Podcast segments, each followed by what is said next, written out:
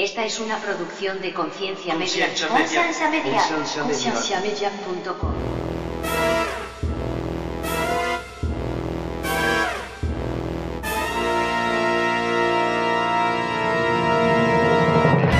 Para mí lo que me convenció es que cuando dijeron que cuando Dios no tiene tu corazón en todas las áreas de tu vida es donde tú tienes que pensar quién es quién es realmente tu Dios. Yo no creo en eso de que en el momento que uno empieza a dar para Dios, ok, Inmediatamente. ¡pum! le va bien.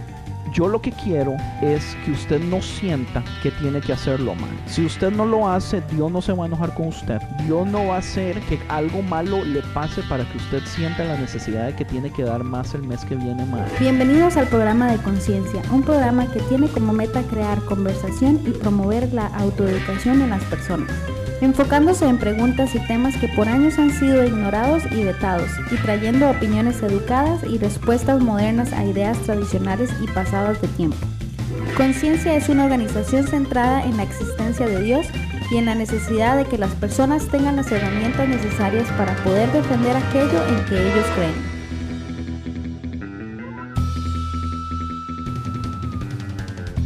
Nuestra página web es www.concienciamedia.com.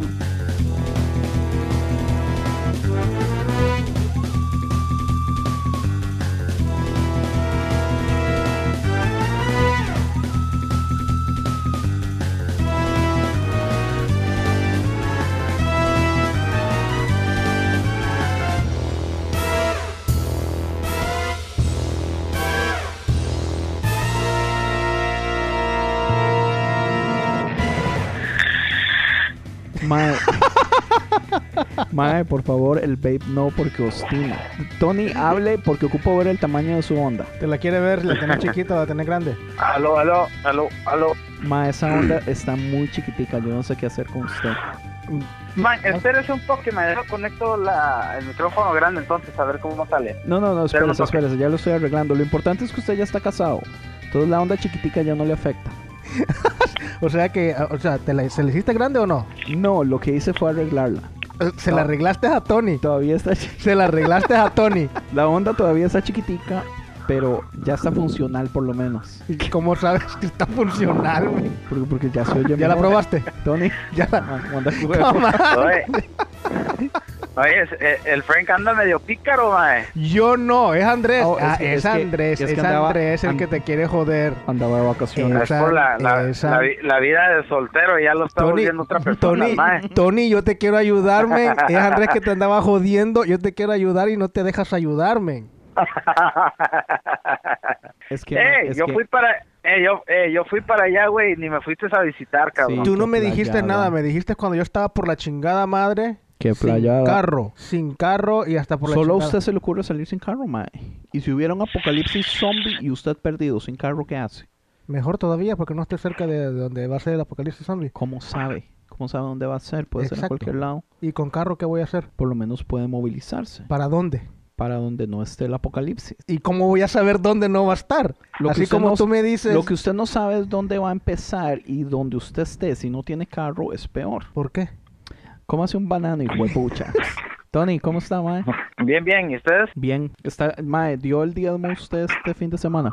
Yo sí. ¿Y de cuánto estamos hablando? Oiga, ¿usted es fiel dando el diezmo? ¿Tiene Porque, poquito? porque, porque, porque yo creo que también, también te tocaría dar una parte del diezmo a, a conciencia, men. Uy, eso no se lo reveló ni sangre ni carne. ¿Qué está sonando, mae? Conciencia es... Tony, Mae, ¿quieren escuchar algo vacilón, mae? A ver. Este mes empecé a empezamos a realmente dar el diezmo completo de, de nuestros ingresos y ese mes ya me ofrecieron un nuevo trabajo, ¿En serio? hardcore, mae. Damn. I, I, I don't know, but if it is, it is. What do you think? Pero de que te funciona, te funcionó, va. I, I guess so, pero todo... pues, La- a la, fórmula, la cheque- fórmula funciona entonces. Hablemos del diezmo entonces. ¿Cree usted que el Pues sí, es diezmo... lo que íbamos a hablar, ¿no? Ah, Tony más agua fiesta. Quería hacer si sonaba como que fue instantáneo y que ya todo el research nos salió así en- de un solo porque somos muy inteligentes, mae. Así vos calmate, reasons to believe. No importa, yo lo borro. Donde usted dijo eso. Mae, ¿por qué no hablamos entonces del diezmo ahorita? Del 10. ¿Por qué? ¿Lo iban a cambiar? ¡Tony! Pay attention. Damn it. Yo creo que es el humo que se le ha ido ya al cerebro. Tanto que estás. It's too much vape. Man, miras qué rico ese vape. No, si son buenos, son De buenos. sandía. Son buenos, pero son más malos que los regulares ya. ¿Quién dice? Científicos, la ciencia ya. ¿Científicos quién en dónde? Mándeme, mándeme los reportajes. Yo te Hasta no, mando los ver, reportajes y los artículos. hasta no ver un artículo, no le creo. Está bueno, no importa, no me creas. ¿Cuántos ha leído? Varios. Uno. No, varios. El de Univisión. Univisión. Yo ni veo Univisión. Son bromas, menos. Estás igual que. Igual que. Ronnie. Igual que Cabal.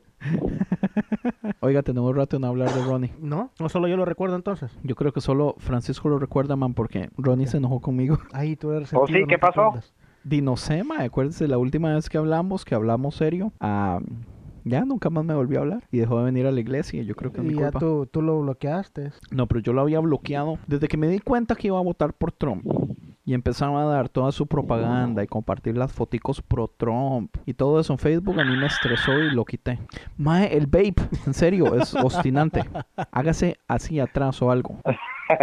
Pero entonces yo a él lo había bloqueado casi un año desde, desde que ya dejamos de hablar. Entonces, entonces. O sea, yo lo bloqueé y él sabía que yo lo había bloqueado. y aún así sí. Y aún así eh, fuimos amigos un año entero. Hasta que ya nunca más. ¿Qué le dijiste para molestarlo? Que tenía que diezmar. No, no, pues hablamos de muchas cosas. Eso no lo voy a poner. vamos a empezar en qué entonces? ¡Ya estamos grabando! Llevamos siete minutos y medio grabando, men. Man, no es cierto, mentirosos. Se lo De juro. veras. Hijos de la chingada. Dígame ¿Qué una cosa, ¿por qué empezó usted entonces a diezmar? ¿Qué fue lo que pasó ahí y por qué no lo hacía antes? Y quiero, Eh, yo creo que yo quiero yo creo que preguntarle a Frank mucho- también eh, si diezma y desde hace cuánto. yo creo que tenía mucho que ver con con mi responsabilidad que siento como la cabeza de mi familia. Hay que ser honestos. Si el hombre es la cabeza, la mujer es el cuello. ¿Sí? Así como no es como que la cabeza haga nada, porque el cuello es la que mueve la cabeza. Sí, Ah. pero la mujer se considera que es Dígame el- una cabeza el- que se mueva sin un cuello. ¿Hay cabeza sin cuello? No, ese es mi Ok. punto. Entonces, de todas formas, el hombre no puede hacer nada sin que el cuello la mueva. O sea, sigue mandando la mujer. Para que la mueva. Mm, Sí. No necesariamente. El, cue- el cuello no se mueve sin la cabeza. ¿Qué? Si no hubiera cabeza, el cuello se va a mover también. No, Usted no, no usted tiene con qué moverse. Usted nunca vio el video del pollo que se quedó sin cabeza. Sí, pero es, eso ya es movimiento sin dirección. No, claro que el, el- o sea, el pollo estaba vivo. Vivió como dos semanas. ¿Usted nunca vio eso? El cuerpo, Sí, el cuerpo. Lo que pasa es que cuando le cortan la cabeza, le cortan el cerebro casi completo, pero no todo. Aún así le dejaron un pedacito del cerebro que controlaba los movimientos. Y la, eh, la hijuepucha gallina seguía caminando, seguía, pero o sea, no podía ver. La tuvieron que alimentar con maquinitas y la dejaron viva a ver cuánto vivía y vivió varias semanas. Pero ya sí, punto pero eso ya no es vivir, ma, eso es nomás, es, Zombie. mm, Sí, son, es buen punto. Bueno, son puros movimientos sin dirección.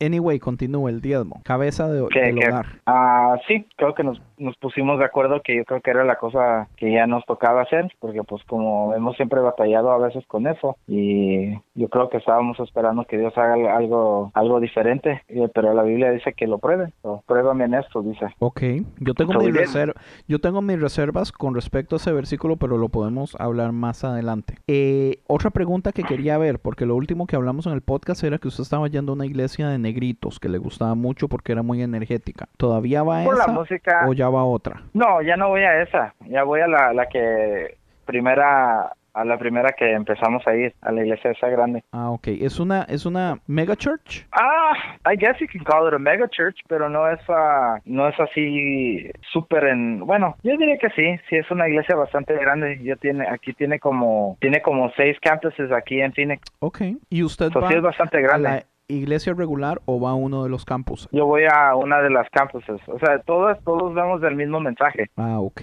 ¿Cómo el mismo mensaje? O sea, el mismo pastor Se da pasa por las pantalla. pantallas. Sí, todos todos vimos el, el mismo el mismo mensaje a través de video. Oh. Pues así es como funcionan los campuses ahorita y es muy muy popular el sistema. Es lo que nuestro pastor quería hacer cuando se fue a Florida. Pero ahí no perdería ya. Tres horas, sí. O sea, e- él, lo que quería era intentar buscar un método donde diera una predicación Se y todos se escucharan al mismo tiempo. Oh. O se grabara y se pasara después aquí. Pero por las Ah. tres horas se hizo muy complicado. Entonces mejor la grabó. Oh, ya, ya regresó, ¿verdad? No, bueno, está, está en el proceso. Para agosto, si no me equivoco, ya está de vuelta oficialmente. Vieras, y en la de la, eh, en la otra iglesia que estaba yendo, ya dejamos de ir porque yo creo que nos, nos gustaba más el, el- la, las, las prédicas y las enseñanzas eran más, este, más sólidas, eh, tenían más razón, tenían más planear. Eh, en las otras eh, son más carismáticos, la música es mucho mejor, so, como que hay un desbalance de palabra a lo que viene siendo la música y la energía y todo eso es muy diferente ¿Y esta Y cómo está el grupo que- de alabanza de esta eh, mega? muy profesionales, son, son músicos muy buenos, pero es muy, ah, eh, todo es muy, es más controlado. Empieza y se acaba a cierta hora. Pues sí, más Ah, corporativo, como si fuera un- Más una empresa donde se tienen... Sí. más corporate. Sí, exacto, pero la- el mensaje y la música no, no deja de ser muy buena. Para mí el mensaje es mucho mejor que la iglesia carismática de los morenitos, pero la música y la atmósfera de la iglesia de los negritos era mucho mejor para mí. Y hay que dejarse varas también. Usted no quería darle dinero a los negritos, ¿verdad? man, usted, Son- eso es lo que me dijo que usted no quería hacer, man. Ok, entonces Francisco, diezmo, ¿desde hace cuánto sí o no? ¿Cuánto tiene de no hacerlo? ¿Cuánto tiene de sí hacerlo? Usted está yendo a una iglesia en otra ciudad, ¿verdad? Sí, ¿Cuánto tiene de no ir? ¿cómo de no ir? ¿Cómo me estás preguntando? ¿Estás yendo a una iglesia? ¿Estás yendo a una iglesia en otra ciudad? ¿Cuánto tiempo tienes de no ir? ¿Cómo Re- así? repito, usted está yendo, usted está yendo a otra iglesia, ¿verdad? Exacto, Ah, constantemente. Sí. ¿Diezma o no diezma? Ah, yo creo. Damn, eh, ya con eso ya sé que es no. No, yo, o sea, la cuestión es que, la, la- la cuestión es, es, es mi punto Yo de no, vista. yo no entiendo cómo, es mi punto de vista. cómo una respuesta de sí o no terminó con un yo creo. ¿No entiendes? ¿Te explico? Por favor, Ok. Antes de explicarte, te voy a hacer la misma pregunta yo a ti. dele. ¿Tú diezmas o no diezmas en la iglesia? No. Siendo líder de alabanza. No. Siendo uno de los líderes Eh. principales de la iglesia. No, no, no. Eh, pero eso no es cierto, güey. Andy sí diezma, pero no sale de la, de la mano de él, sale de la mano de Tatiana. No, no, no, pero él dice que no, o sea, una cosa es que Tatiana dé el dinero, otra cosa es que sea Andrés, que die- porque una cosa es dar el diezmo y que me quitan el dinero a mí y otra cosa es yo darlo. Por eso le pregunté a Andrés, ¿tú diezmas o no? Ok, entonces en ese caso, yo di, ok, la respuesta sería a veces. A veces tú lo das y a veces no. A veces yo lo doy, Y a veces Tatiana te lo quita. a veces Tatiana me lo quita, a veces no, ni me lo quitan ni lo doy del todo. Ok, perdón. Yo dije, yo creo. No me interesa lo que usted dijo, hijo de Ok. pucha, Frank. Ok, me quedo callado entonces, semejante animal. Quédese callado, hijo de pucha, Frank. Semejante animal, fíjate que aquí te tengo enfrente, men. Man, usted es un maleducado. Aquí te Yo le tengo hice una pregunta y me dice, pues le voy a preguntar yo, ¿qué es eso, man? Eso Porque tú me de respeto. dijiste No, todavía no, no. cómo es posible que una respuesta de sí o no llegó a ser A. Yo creo. Sí, sí. Y yo dije tal vez. Ajá. Entonces, no, yo dije a veces. Tiene razón. Disculpe, Francisco, entonces. Ok. Se merece mis disculpas y mi respeto. y eso lo vas a borrar del podcast, Eso lo voy a cabrón. borrar definitivamente. Cabrón. Oye, pero no, no acabamos de Frank. Frank nunca contestó Exacto, no directo es que- primero y luego, y luego explicar su punto. Exacto, porque este animal no me deja hablar. Es la costumbre de siempre. Fuck, man. ok. ¿Te resentiste, niña? Nope. El- la cuestión es que dije yo creo porque yo no, yo no creo que sea bíblico eh, la cuestión de darle la décima parte obligatoriamente. De ¿Qué? decir, te lo estoy diciendo, llamen. ¿Qué? De- de- eh, déjame hablar, pues semejante animal. Yo no creo que, que- que sea un mandato de decir tengo que sacar la décima parte. Lo que yo creo, en resumidas cuentas, y esto vamos a hablarlo creo en todo el podcast, en resumidas cuentas lo que yo creo es eh, de dar eh, lo que propuse en mi corazón con alegría, no porque quiero que Dios haga algo, sino que yo lo veo como hablando así. Parte de mi adoración. Y yo sé que doy más del 10%. Da más. Yo sé que doy más del 10%. Sí. Entonces, entonces mi respuesta es yo creo porque yo no yo no pienso en que el diezmo tiene que ser que tienes que darlo. Ok, gracias. Ya se acabó el podcast. Ya dijo todo lo importante. Me preguntaste ese animal.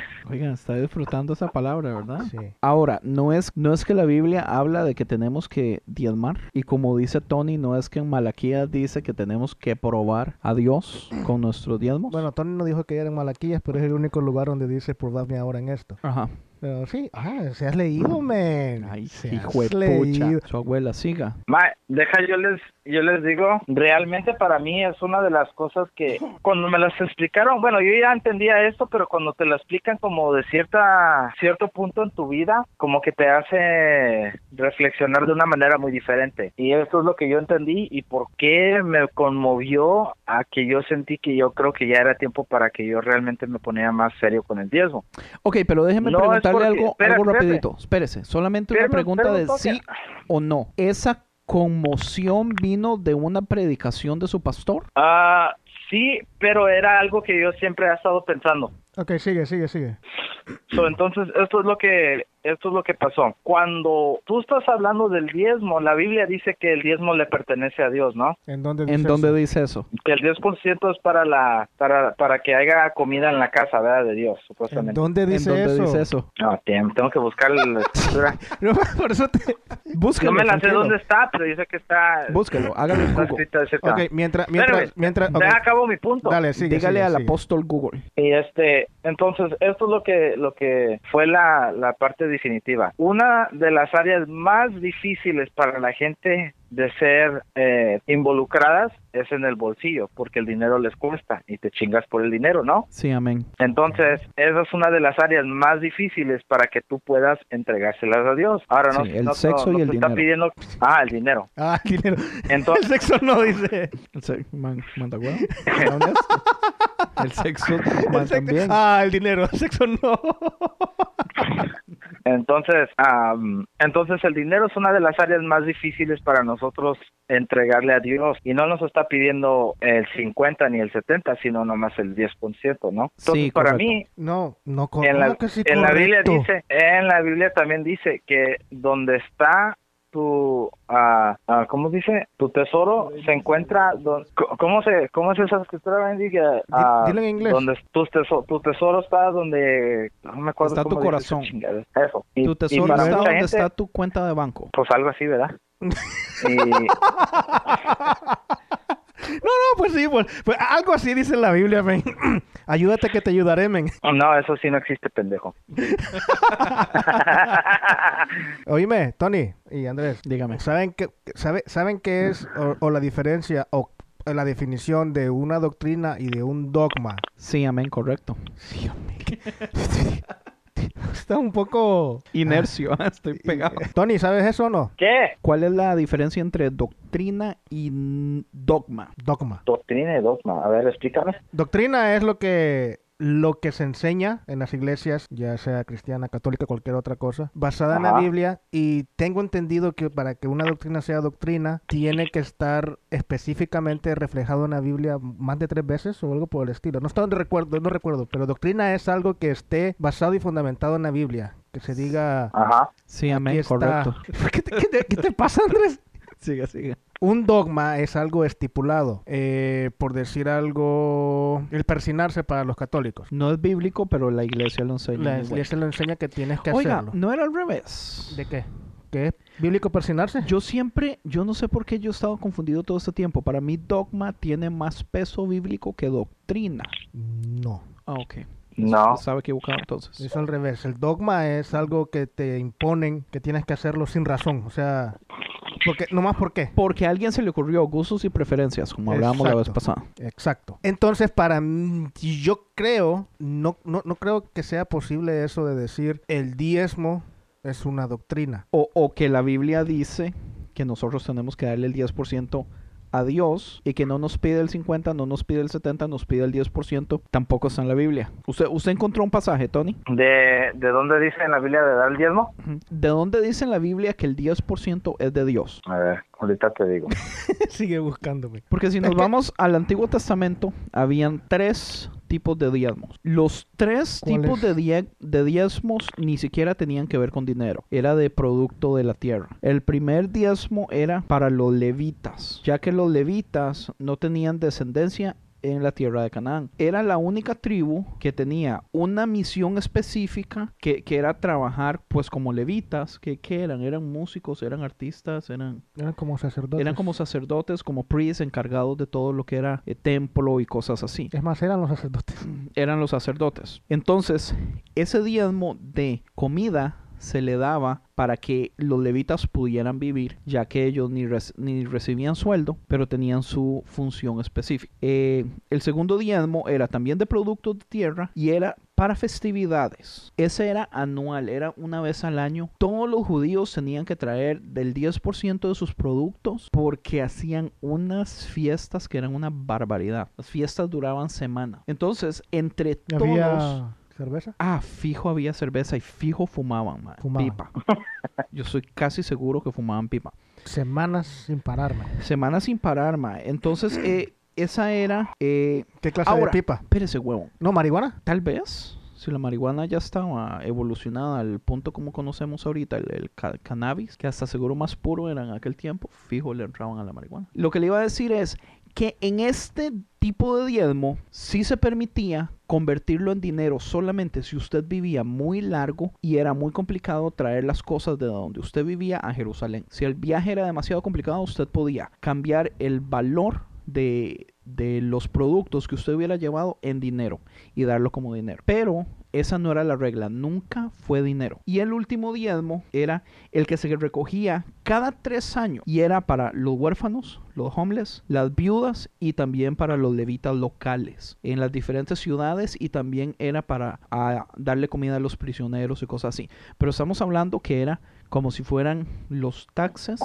que todos los judíos daban, pero todos eran del fruto de la tierra, de, tierra. las semillas, de No era money. Nunca fue dinero. Ahora, diezmo, la traducción de diezmo sí es un 10% O la décima parte. o la décima parte, pero más Oye, pero, no era dinero. pero todo lo que viene siendo de la tierra, de todos modos, era dinero en ese tiempo, güey. La gente no nomás pagaba con dinero, sino si quieres te, te cambio una vaca por 10 bolsas de arroz. Sí, es un muy buen punto, pero entonces dígame usted, cuando Es lo- es lo el mismo. dinero sí se utilizaba, ¿en qué parte de la Biblia vemos que se da diezmo como si fuera dinero? Y si quiere buscar igual en el era- Nuevo Pero Testamento todo, también. pero todo era igual, o sea, todo se trabajaba. No, pero no Tú era no igual porque, tenías...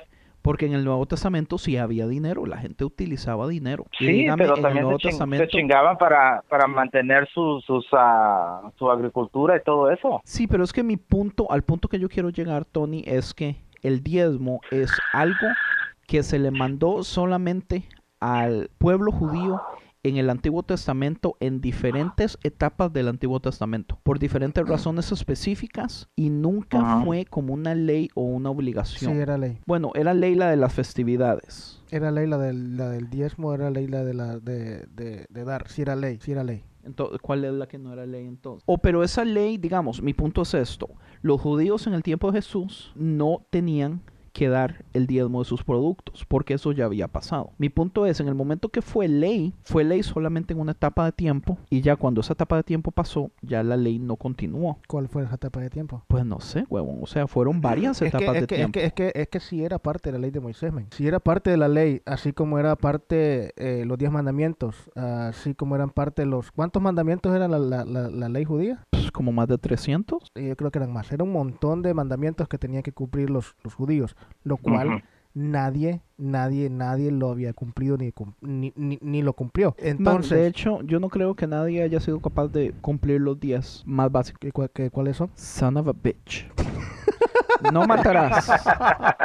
No te harás ídolos. Honrarás a tu padre y a tu madre. Entonces, no ¿por qué, desearás a la entonces, ¿por qué Pablo, ¿por qué Pablo se jactaba que él sí cumplía la ley? por animal. Yo no creo que haya cumplido las 10 más básicas. ¿Por qué Pablo se jactaba? Fijo, fijo, fijo. Veía una chavalilla y decía, muchacha, fijo, de vez en cuando. Por decirle muchacha. De- eh, por desearla, weón. A Por decir- decirle decir- muchacha, por decirle muchacha la está deseando. Me va a decir que Pablo a sus 12 años no andaba todo hormonal. Yo no sé, yo no lo conocí. O sea, mi punto es, tal vez pasó un momento de santidad extremadamente grande en su adultez, pero en algún momento de su vida debió haber pecado. Aunque Dios lo perdone, alguna vez en su vida debió haber pecado. Bueno, pe- no andaba matando, no andaba matando a un man. No fue el culpable de un montón de muertes de Cristo. O sea, ahí pero está. no los mató. Él, ¿Cómo que no? Él, él, Con, él con que dispararle diera, con, una que pistola. la orden. No habían pistolas en ese momento, en primer lugar, señor. Pero habían piedras. ¿Usted no cree que él nunca tiró una piedra? No, no, sí, yo, tuve- yo anduve tirando piedras también en El Salvador, allá con Amara. No, no, no. Usted sabe a lo que me refiero, hijo de pucha. Como apedrear cuando apedrearon a Esteban. Era la ley. Yo sé que era la ley y él, Entonces la ley se... Fuck. Entonces si es la ley, estaba pecando o no. era la ley. Era la ley que cierto tipo de personas murieran apedreadas. O sea, ¿quién les iba a matar? y si la ley decía no matarás, entonces ¿en dónde está? Ay, que es correcto. Y si la ley, y si Dios te mandaba a matar un montón de gente, Como los cananeos. entonces ¿dónde está? No, bueno, que no matarás. pero. No matarás, huevón. O sea, Dios pone 10 mandamientos y después ma- manda a ciertas personas a que específicamente Es que mira, la cuestión es esta. Yo pensé que me ibas a responder bien. La cuestión es que la traducción... Disculpe la por no llegar a sus expectativas, señor Francisco. No, yo no espero nada para que nada me... de- eh, eh. es que la traducción, la traducción, la traducción a... eh, no es que está errónea, pero no está bien específica. La, la traducción de no matarás, O sea, está errónea. no, no está errónea. O sea, no matarás es no matarás. Pero está hablando, o sea, por matar a un perro no eres un mataperros. Por atropellar a, un, a alguien que se te atraviesa no quiere decir que eres un asesino. Como por usted emborracharse ayer en la noche no quiere decir que usted sea un borracho. No, hablando por ti. Entonces, para que usted sea un matador, usted tiene que ser a Chile O a andar matando un sicario, toros. dedicarse a ser sicario. Yo creo que eso se la traducción más cercana yo creo que sería no serás un asesino, por decir algo. A la pucha. Eso es complicadísimo porque se lo entiendo en el licor. Se lo entiendo en el licor. Pero es que el pastor nos decía lo mismo de no adulterar. Que no era el hecho de hacerlo una vez, sino de que esa, esa fuera su, su estilo de vida, fuera Andar con de una con con otra. otra, con otra, con otra, con otra.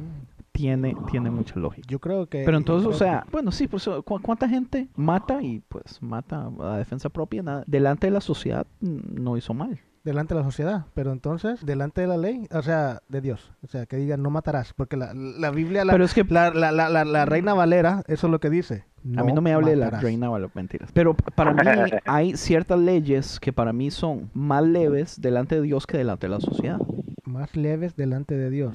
O sea, todavía crees tú en la categoría de pecados, decir, este pecado está más grande que el otro. Es que no es que acuérdese que no son categorías, pero uno puede medirlo basado en consecuencias. Una cosa es consecuencia. Una cosa es consecuencia, pero Otra si la cosa es consecuencia el nivel de si el la nivel consecuencia de... un pecado es más grande que de otro, uno puede decir que cierto pecado tiene más severidad. Ok. Aunque de todas Ok. formas se llame pecado y para Dios es el mismo. Ok, entonces, por decirte algo, tú matas a una persona, Ok, que dicha que no matamos ningún perrito. tú matas a una persona en defensa propia. Sí, señor. Según la Reina Valera es pecado. La reina Valera no sabe ni madre. Ahora bien, tú adulteras una vez. Eh, eh, eh, la- la- ¿qué- ¿Cuál va a ser la consecuencia? ¿Cuál va a ser la consecuencia de que mataste a esta persona en defensa propia? Hay un montón de consecuencias de todas formas, aunque haya sido en defensa propia. Ok. Ahora, adulteras una vez y te da sida.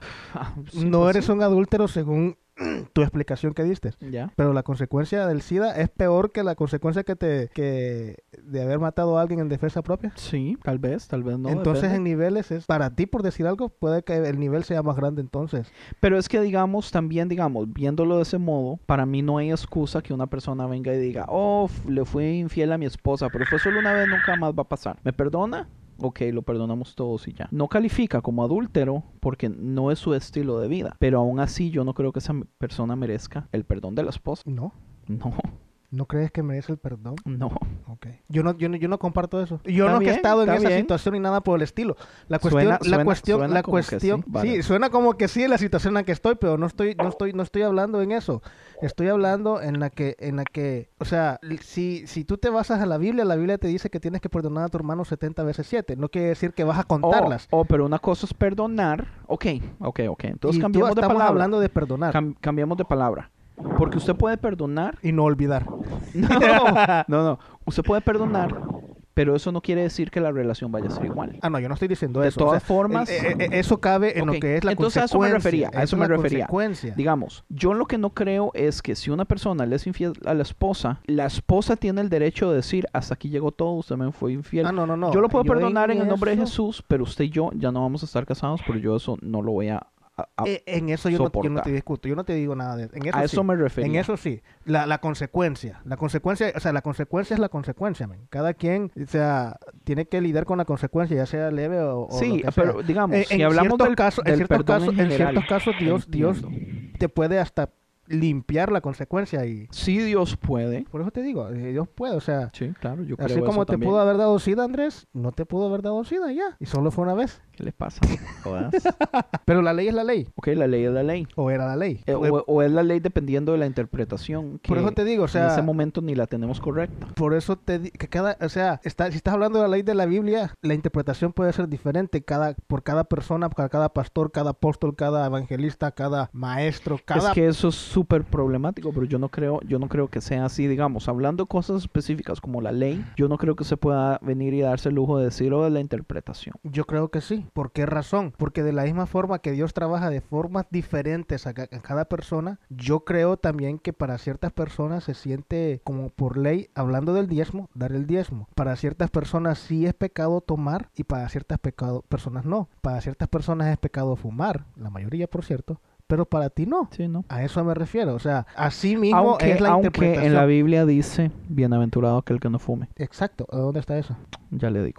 Síguelo buscando para mientras. Entonces sí, yo creo que sí la interpretación, yo creo que la interpretación tiene mucho que ver también. Y Es lo que- estás buscando de verdad. Sí, aquí dice, es en ah, Lucas 7:23. Ay, ay, ay, ay. No, eso yo lo sabía yo, pero pasa de un de un renglón a otro, pero no, no dice estés diciendo bienaventurado aquel que no fume. perfume, ¿no será? Sí, viene de la palabra perfume. Y pero es la Reina Valera, la, Dios, es la Reina Dios Valera. trabaja en formas Es maravillosas. la Reina Valera que a ti no te gusta. Dios trabaja en formas maravillosas. Entonces tú no eres bienaventurado. No, para nada. ok, pero anyway, devolvámonos al punto principal. ¿De cuál? ¿No adulterarás? Tony, ¿adulterar sí o no? No, mentira. Ay, tiene... Vean, yo, le- yo les quiero comentar unos estudios científicos que se hicieron. Comenta. Porque yo siento que desde que empecé estoy hablando que el diezmo no es bíblico y todo eso, lo cual yo creo que en este momento nosotros como cristianos no tenemos que diezmar. Porque a mí lo que me molesta es el modo como la iglesia lo enseña. ¿Por qué? La ¿Por qué? Porque, iglesia... o sea, yo creo que tú te estás yendo al extremo, men. Ok, pero... pero Yo, yo, yo creo que te estás yendo al extremo. Yo no creo que no, yo no creo en eso de no diezmar. Yo lo que no estoy de acuerdo es en el hecho de que se, se enseñe que tienes que hacerlo porque si no te va Pues a ir eso mal es a lo que y yo iba. es maldición. a lo que Pero yo de iba que es no que la iglesia... no. La, la iglesia utiliza el shaming, utiliza palabras de, Mm. de avergonzar y de hacer sentir mal a las Hacer- personas sentir culpable. para que reaccionen. En el versículo... Ahora, ¿te puedo decir algo? Dele, cabrón. En, mi- en la iglesia donde yo estoy yendo, ahí nunca, nunca, nunca pasan, ¿cómo se llama? Para la- el plato de la colección. Nunca, ¿O no lo pasan? nunca lo pasan.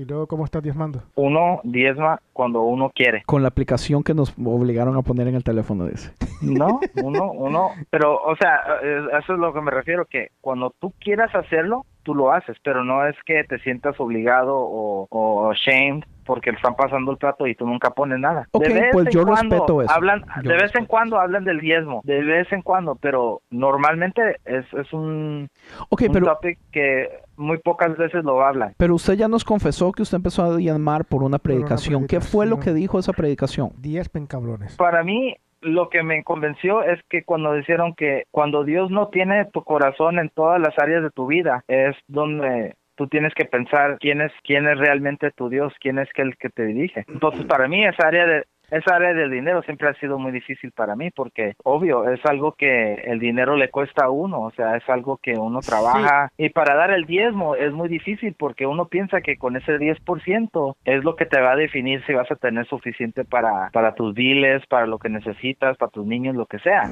Entonces, ¿en quién estás confiando más? ¿En, en Dios o el 10% que te va a faltar? O en JP Morgan. JP Morgan, creo. Yo creo, y es que, Mm, es ok. que esa, esa es la cuestión, o sea, eh, por eso preguntaba yo eso de si se sabía la, la, la, la definición o la diferencia entre doctrina y dogma, porque yo creo que se ha venido enseñando en las iglesias este, de que el, el diezmo es bíblico y Dios manda a que diezmen y que, que si está Dios en tu, en tu casa, en tu hogar, en tu vida, en tu vida financiera, vas a dar el diezmo y cosas así como las que tú acabas de decir, lo cual entra lo mismo que acaba de decir Andrés, que es que la iglesia usa como el, el shaming, eh, o tratar de avergonzarte o hacerte sentir mal porque en realidad no eres un cristiano 100%. Es más, la mayoría, bueno, hay muchas iglesias, no voy a decir la mayoría, que por ejemplo los líderes o diáconos o líderes de alabanza tienen que diezmar porque si no, o sea, no son parte del liderazgo. Entonces, lo que, lo que, lo, a lo que yo voy es que muchas veces nosotros, incluyéndome eh, contigo, Tony, creemos siempre eso de que tenemos que diezmar porque es una, una, una ley, un mandato de que Dios puso. Porque todo lo que Dios nos da, en realidad solo nos da el 90%, el 10% es para Él. Eso, eso no, no, no es por decir así, bíblico, no, no, no, es, no es algo que está doctrinado, por decir, no, no tiene base doctrinal, por decir algo. Lo cual que yo sé ahorita que mucha gente me va a echar encima por eso, pero es la verdad. O sea, yo no, como repito, yo no creo en eso.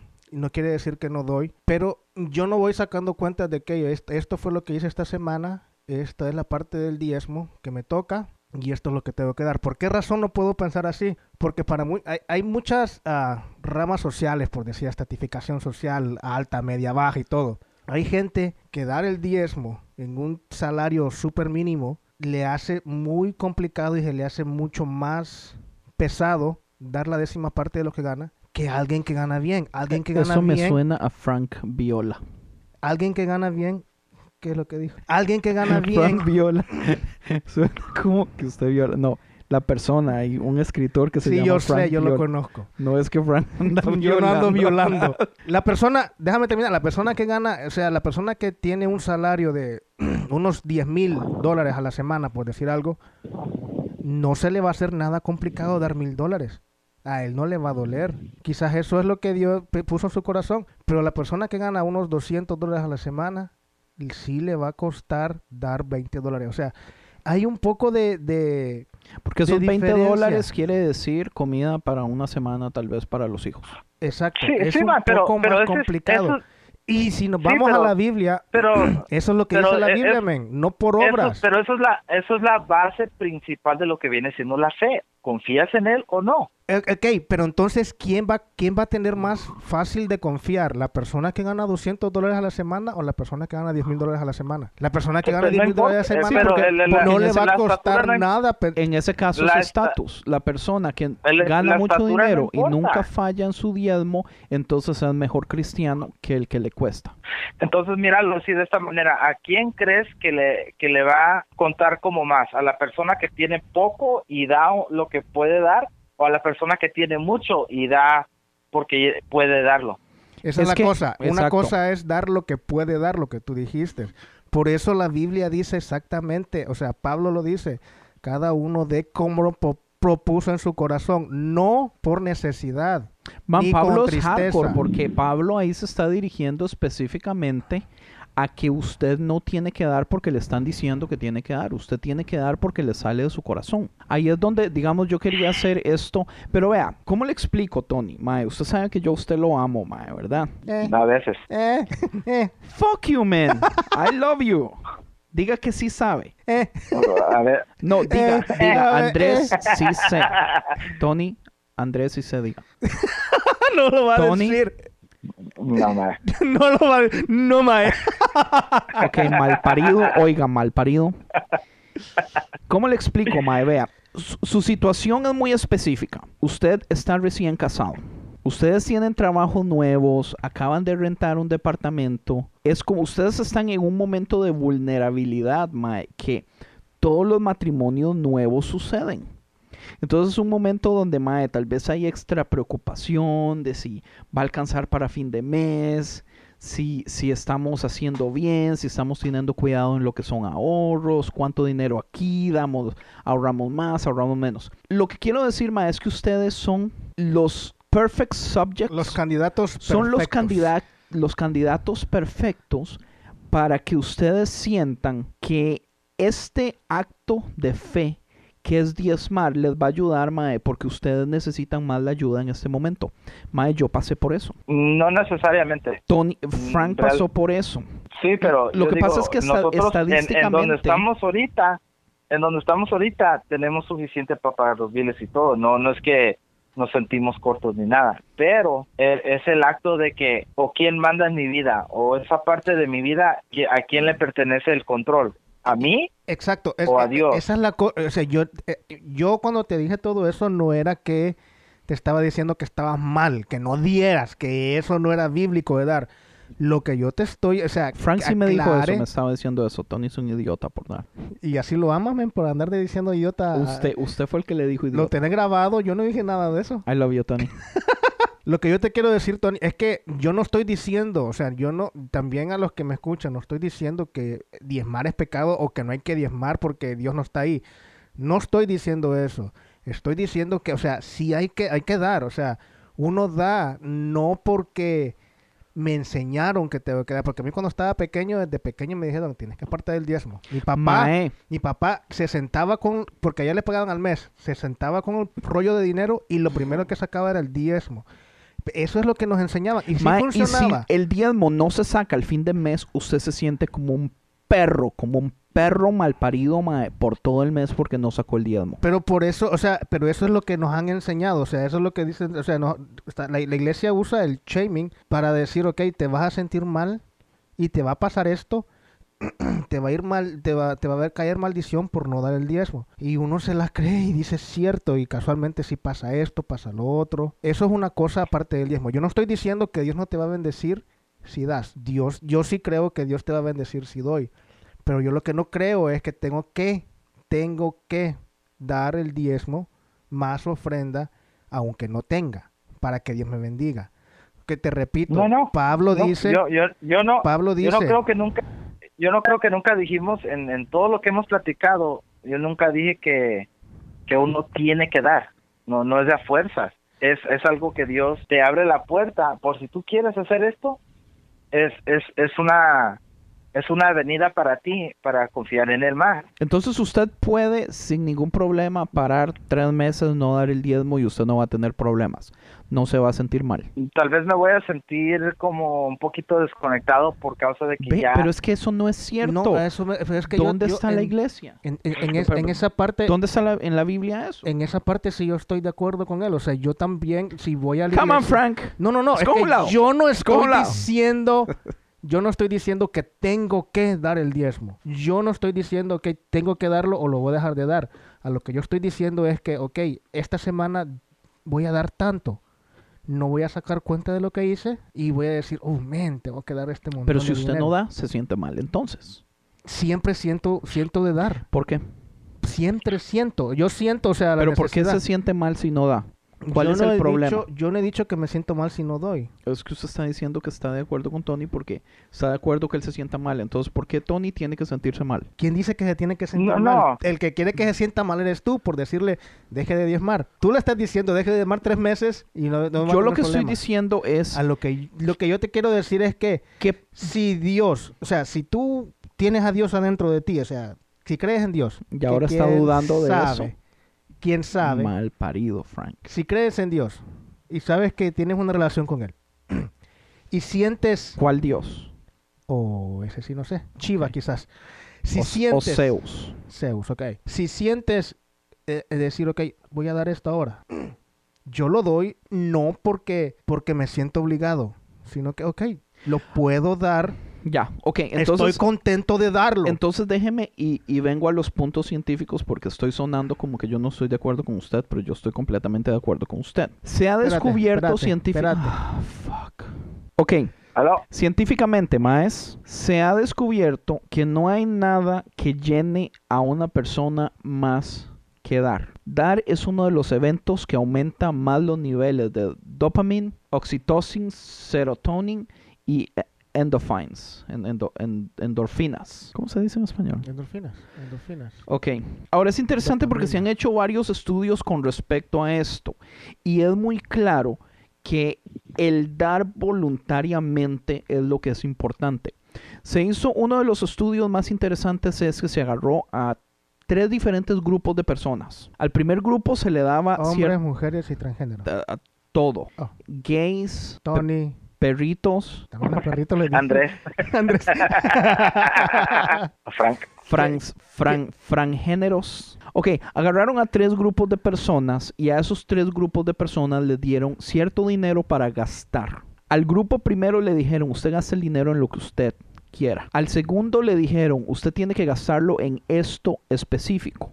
Entonces lo mandaron a comprar algo específico. Al tercer grupo le dijeron, usted tiene que este dinero donarlo a la organización que usted quiera. Organización sin fines de lucro que lo que va a hacer es ayudar a la sociedad, ya sea PITA, ya sea eh, para el global warming, para en contra del cáncer, lo que usted le dé la gana. Entonces, Mae, eh, al tercero se le dice, bueno, ya sí me escuchó eso, ¿verdad? Tony. Sí, sí, sí, dele, dele. Entonces, el primer grupo, el dinero lo gastaron entre muchas cosas, pero una, un pequeño porcentaje de ese grupo decidió gastarlo en otra persona, ya sea comprarle comida a otra persona o darle dinero a otra persona o darle dinero a personas eh, necesitadas o a homeless o cosas así. Entonces se hacía el estudio donde se le pedía a las personas que dijeran en qué habían gastado ese dinero y después se le medía eh, su nivel de químicos, que esos químicos siendo la, el- la dopamina, el oxitocin, el serotonin, todos esos, La marihuana. Y las personas que tenían mayor cantidad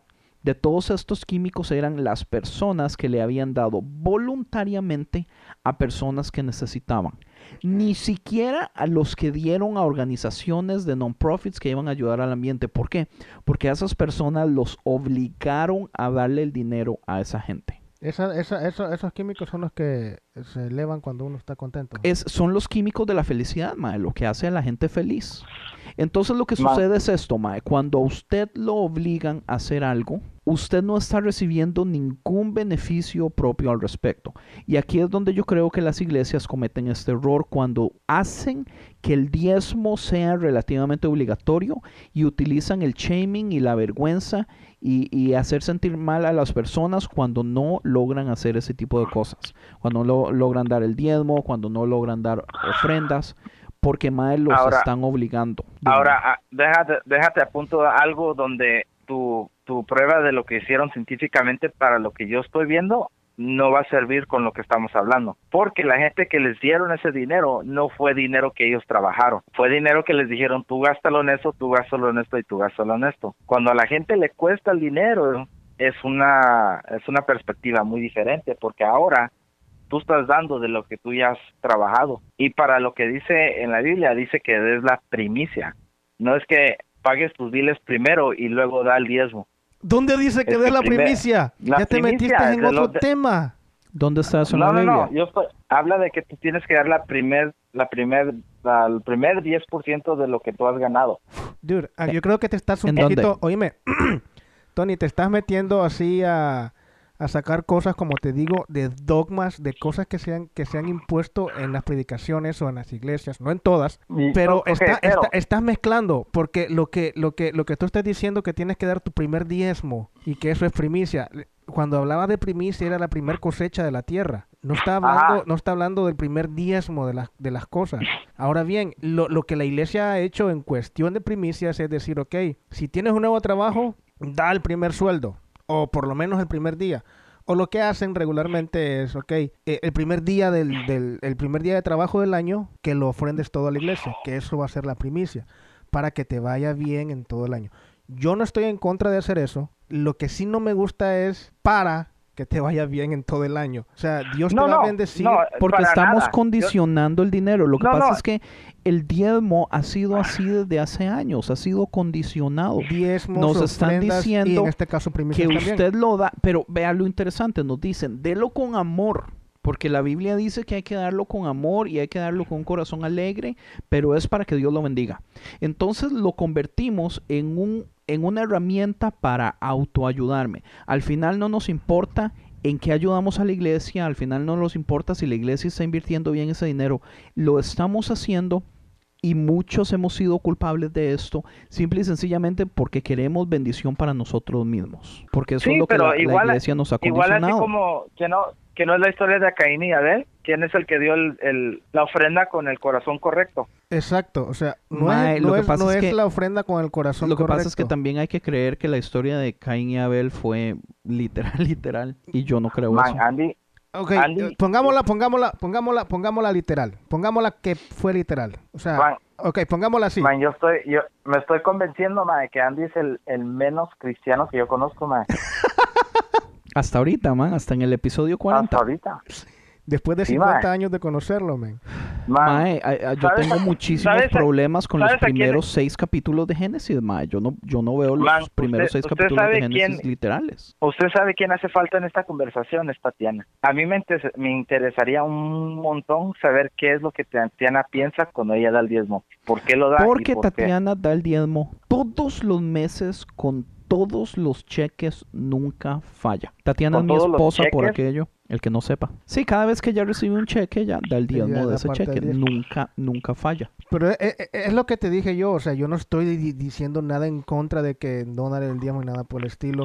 Y como te dije, Dios trabaja con personas diferentes de diferentes formas. Entonces, para ciertas personas, este, Dios, Dios le pone en su corazón que tienes que hacerlo, así fueron creados, criados, y, y- y lo hacen. Y, y Dios está con esa persona porque es lo que, lo que realmente uno cree. Yo, en lo personal, este, sí me iba mal cuando no daba, no daba a la iglesia. Eh, si me fijaba en eso, cuando no ofrendaba o no diezmaba, me iba mal. Entonces yo dije, ok, voy a empezar a diezmar.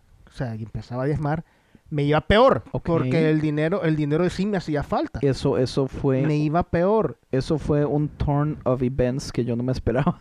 Yo creí que iba a decir que sí le iba bien en el momento que, que daba. No, o sea, me iba, me iba peor. O sea, no quiero, yo no creo en eso de que en el momento que uno empieza a dar para Dios, Inmediatamente. ¡pum! le va bien.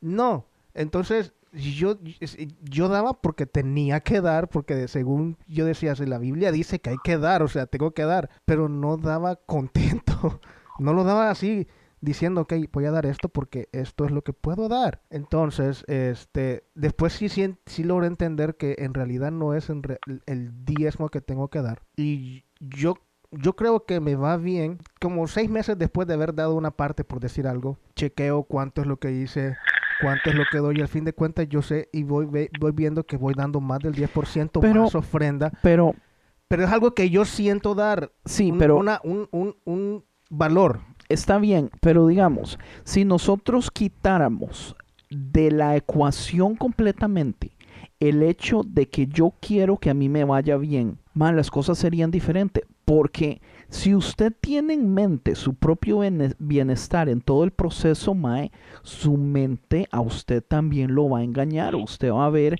cosas que quiere pero ver. pero espérese, déjeme, lo que déjeme tú estás explicarle. diciendo, No, pero déjeme lo que tú explicarle. estás diciendo es una des- es desconecta completa de la relación con Dios. Ahora tú estás mirándolo como negocio y ahora ya se te olvidó Pues completamente lo que puede una I'm relación con sorry, pero la mayoría de las personas lo ven como negocio, lo ven como un negocio donde yo le doy 10% a Dios para que Dios me bendiga más a mí. Exacto, así se ve siempre. Y el, Para y que el me bendiga, asunto, o por lo menos para que no me vaya mal. correcto. Entonces volvemos a lo mismo, digamos, como por años de años de años en el Antiguo Testamento, los judíos, mae, hacían sacrificios, mae, pero es que el problema de los sacrificios es esto, mae, es, era 100% random.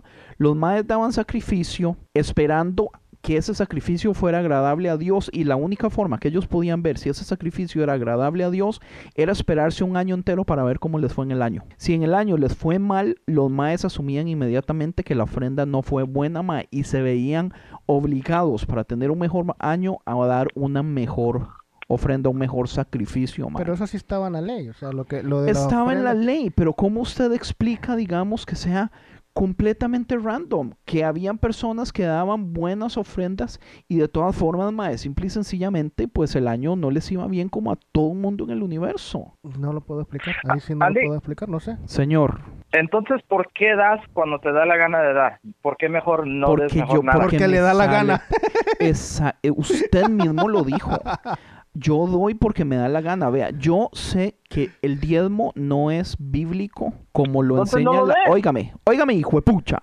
Hijo de madre. Yo sé que el diezmo no es bíblico y que no se tiene que dar desde hace tal vez un poquito más de tres años, cuatro años. Pero aún así yo doy diezmo cuando a mí me da la puta gana, man. Porque yo siento Entonces darlo. mejor no lo des. No, pero es que si yo quiero darlo, yo lo puedo dar, hijo de pucha. ¿Para qué? ¿Para Porque que yo bendiga- quiero. para, para que te para que te bendiga Dios cuando No, porque yo no creo eso. Yo no creo que Dios me bendice por mi diezmo. Porque si yo no lo Entonces- doy, yo no sé lo que Dios des. me bendice de todas formas. Mae, pero si yo quiero darlo, yo lo doy. ¿Cuál es el ¿Para problema? qué? Si, si, Pero, si es, es una- pero entonces es- sí es es condicional. tú entonces sí, no pero crees. explíqueme esto. Entonces sí es condicional para usted. Yo lo tengo que dar porque tengo que recibir algo. No, no Entonces, es condicional. Entonces, ¿cuál es el Es problema si yo lo doy es y yo sé que no voy a recibir nada? No es condicional, es relacional. Relacion- Exacto, es relacional. Pero es que eso es exactamente lo que yo estoy haciendo. No, tú lo estás dando cuando te da la gana. A ver, tú dime, sí. Tatiana, cuando tú, cuando a ti se te dé la gana no amarla porque ya te casaste con ella, a ver cómo te va, güey. No, pero es que mi amor no es dinero, huevón. Pues, Mi amor no, yo no puedo transferir mi amor a dinero. Entonces ya no vayas a trabajar, entonces. Mae, es que Deja usted es un trabajar, extremista, Tatiana, señor, extremista. Eh, eh, pero eso es lo que es, o sea, No. si tú no te, te pones a trabajar y no estás trayendo dinero para, para los niños, para los diles, a ver si te va igual con Tatiana. Sí, tenga plena seguridad de que van a haber problemas, pero son dos cosas completamente diferentes. Eh, No, es que yo no puedo, yo no puedo creer, Tony, que usted me esté saliendo con esto. Es que me, es que me da coraje que tú digas que te, tú das cuando te da la gana, pero aún no crees en él, o sea, se me hace raro. No crees en él, en Dios. Claro que creo en él.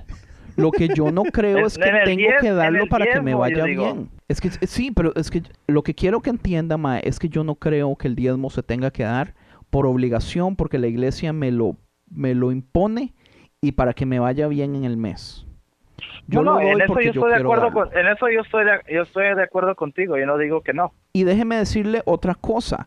Nosotros, Tatiana, a veces no da el diezmo a la iglesia porque el dinero del diezmo lo invierte en otras cosas. Eh, manda dinero a Costa Rica. Eh, nosotros conocemos de personas, digamos, que tienen una mala situación económica. Entonces nosotros le mandamos nuestro diezmo a esa persona. A nosotros no nos obligan. A nosotros no nos dicen nada. El pastor no nos dice, no nos llama a la oficina y nos dijo, ¿por qué no hoy, diezmaron no, este hoy no- mes? hoy no vi, hoy no vi su cheque. ¿Qué pasó?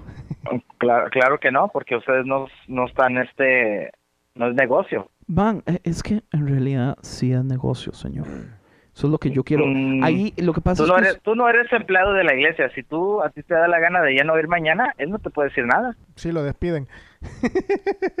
a él lo despiden. pues, o sea, en mi posición, claro, yo tengo responsabilidades que tengo que cumplir, mae. Sí, pero si un día decides ya no ir, ¿qué te va a decir? Lo Pues no, pues, pues tiene razón, porque digamos, yo lo que hago lo hago también por amor, no porque tengo que, no porque me siento obligado. Bueno, más o menos, sí, cierto tipo de obligación. Esa es la relación, güey. Vea, ¿sabe qué? ¿Sabe qué? Siento Yo, lo- yo no- yo lo yo no miro de la, entiendo- yo lo miro de la misma manera. Yo no entiendo la relación. Yo lo- ahí. Explícame otra vez, porque yo no entiendo la relación. Vea, le- o- otra cosa, antes de que usted entre a esto, Mae. Yo invierto dinero en muchísimas organizaciones cristianas, Mae. Yo eh, ofrendo a Bad Christian mensualmente. Yo ofrendo a proyectos de artistas independientes cristianos. Yo ofrendo, y, y ofrendo, estoy utilizando la palabra, pero en realidad son los Patreons. Donaciones. Son los GoFundMe. Ah, ah, son las donaciones. Mae, para mí muchísimas veces es más importante darle a personas que yo siento que están haciendo cosas increíbles para el reino de Dios que darle a la iglesia a la que yo asisto. Y dígame si eso es malo. Entonces estás ofrendando, no diezmando. Es que estoy dando con amor algo que yo siento dar y me hace feliz darlo. Pero es que- Quitémosle Claro, nombres. ¿Por qué le ponemos Tony, nombres? estás- Tony, Tony, Tony, Estás Tony. ofrendando. Tony, explícame, explícame cuál, eh, eh, explícame dónde, dónde está en la Biblia, porque tú ya ratos estás diciendo que vas a buscar, pero no dices dónde es que está en la Biblia que tú lees, en la Biblia que Andrés pueda que lea de vez en cuando. Casi nunca. Exacto, dije de vez en cuando que de todo lo que ganas tienes que dar el diezmo, la décima parte de lo que ganas. ¿En dónde está eso? Y es más, le doy, le doy un premio bonus extra si lo encuentra en el Nuevo Testamento. Bonus extra. ¿Y cuánto le vas a dar si solo lo encuentran en el antiguo? Si Francisco le hubiera dado un dólar si lo encuentra en el antiguo, yo le doy dos si lo encuentro en el nuevo. En el nuevo solo se habla una o dos veces del diezmo. Cuatro veces es men- se menciona el diezmo solamente en el Nuevo Testamento y ni una sola vez es con respecto a dinero o con respecto a lo que uno gana y y, y como que se tenga que dar obligatoriamente. Nada es obligatorio, ni tu creencia en Dios es obligatorio. Para ser salvo, sí. Sí, huevón. pa- Dios no necesita que tú creas en Él para que tú estés respirando, güey. Pero, para Pero ser sí, ocupa mi 10%, ¿verdad? Porque si yo no doy mi nada. 10%, Dios Para no puede hacer nada. absolutamente Vea qué interesante. Cambiemos de tema un segundo. Dale. ¿De quién es la culpa si una iglesia no puede hacer, por ejemplo, digamos, una misión en África y ayudar a niños africanos a que coman, ayudarles a, a que tengan agua potable y cosas así porque la iglesia no da el diezmo? ¿De quién es la culpa? ¿De Dios? ¿De la iglesia? ¿O de los que asisten a la iglesia? Yo creo que de los niños. Pues los que van a dar la cuenta son la gente. Yo creo que de los niños.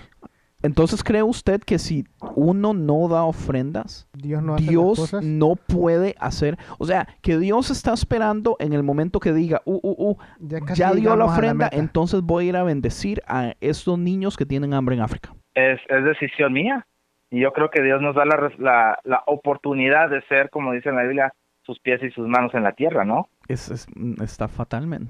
Porque, o sea, yo no, yo no, yo no podría adorar a un Dios que no puede hacer algo si yo no hago algo primero. Entonces eso es, es- pero es relación, güey. O sea, eso es lo que entiendo de qué, qué cosa tan enorme pensar que Dios, aunque no nos necesite, nos da la oportunidad de poder ser usados por Él de una manera donde es nuestra decisión. Sí, pero es que eso Y si una persona se muere porque tú decidiste que mejor no querías dar o lo que sea, no hay pedo, se muere la persona o el niño que está en necesidad y él se va Y para el cielo y vive la vida y va a ser algo que para ti un día va a ser vas a estar delante de Dios y va a decir, te di la oportunidad y bueno, pues no quisiste Y tantos niños murieron porque usted no dio ofrenda, tantos niños murieron en África. Y es culpa Maybe. del humano. Pero ¿por Man, qué yo recién- yo reciente para- Entonces, oíme, entonces ¿por qué solo las organizaciones Ve, ve, ve. cristianas? O sea, hay varias organizaciones seculares que se encargan directamente de hacer cosas así.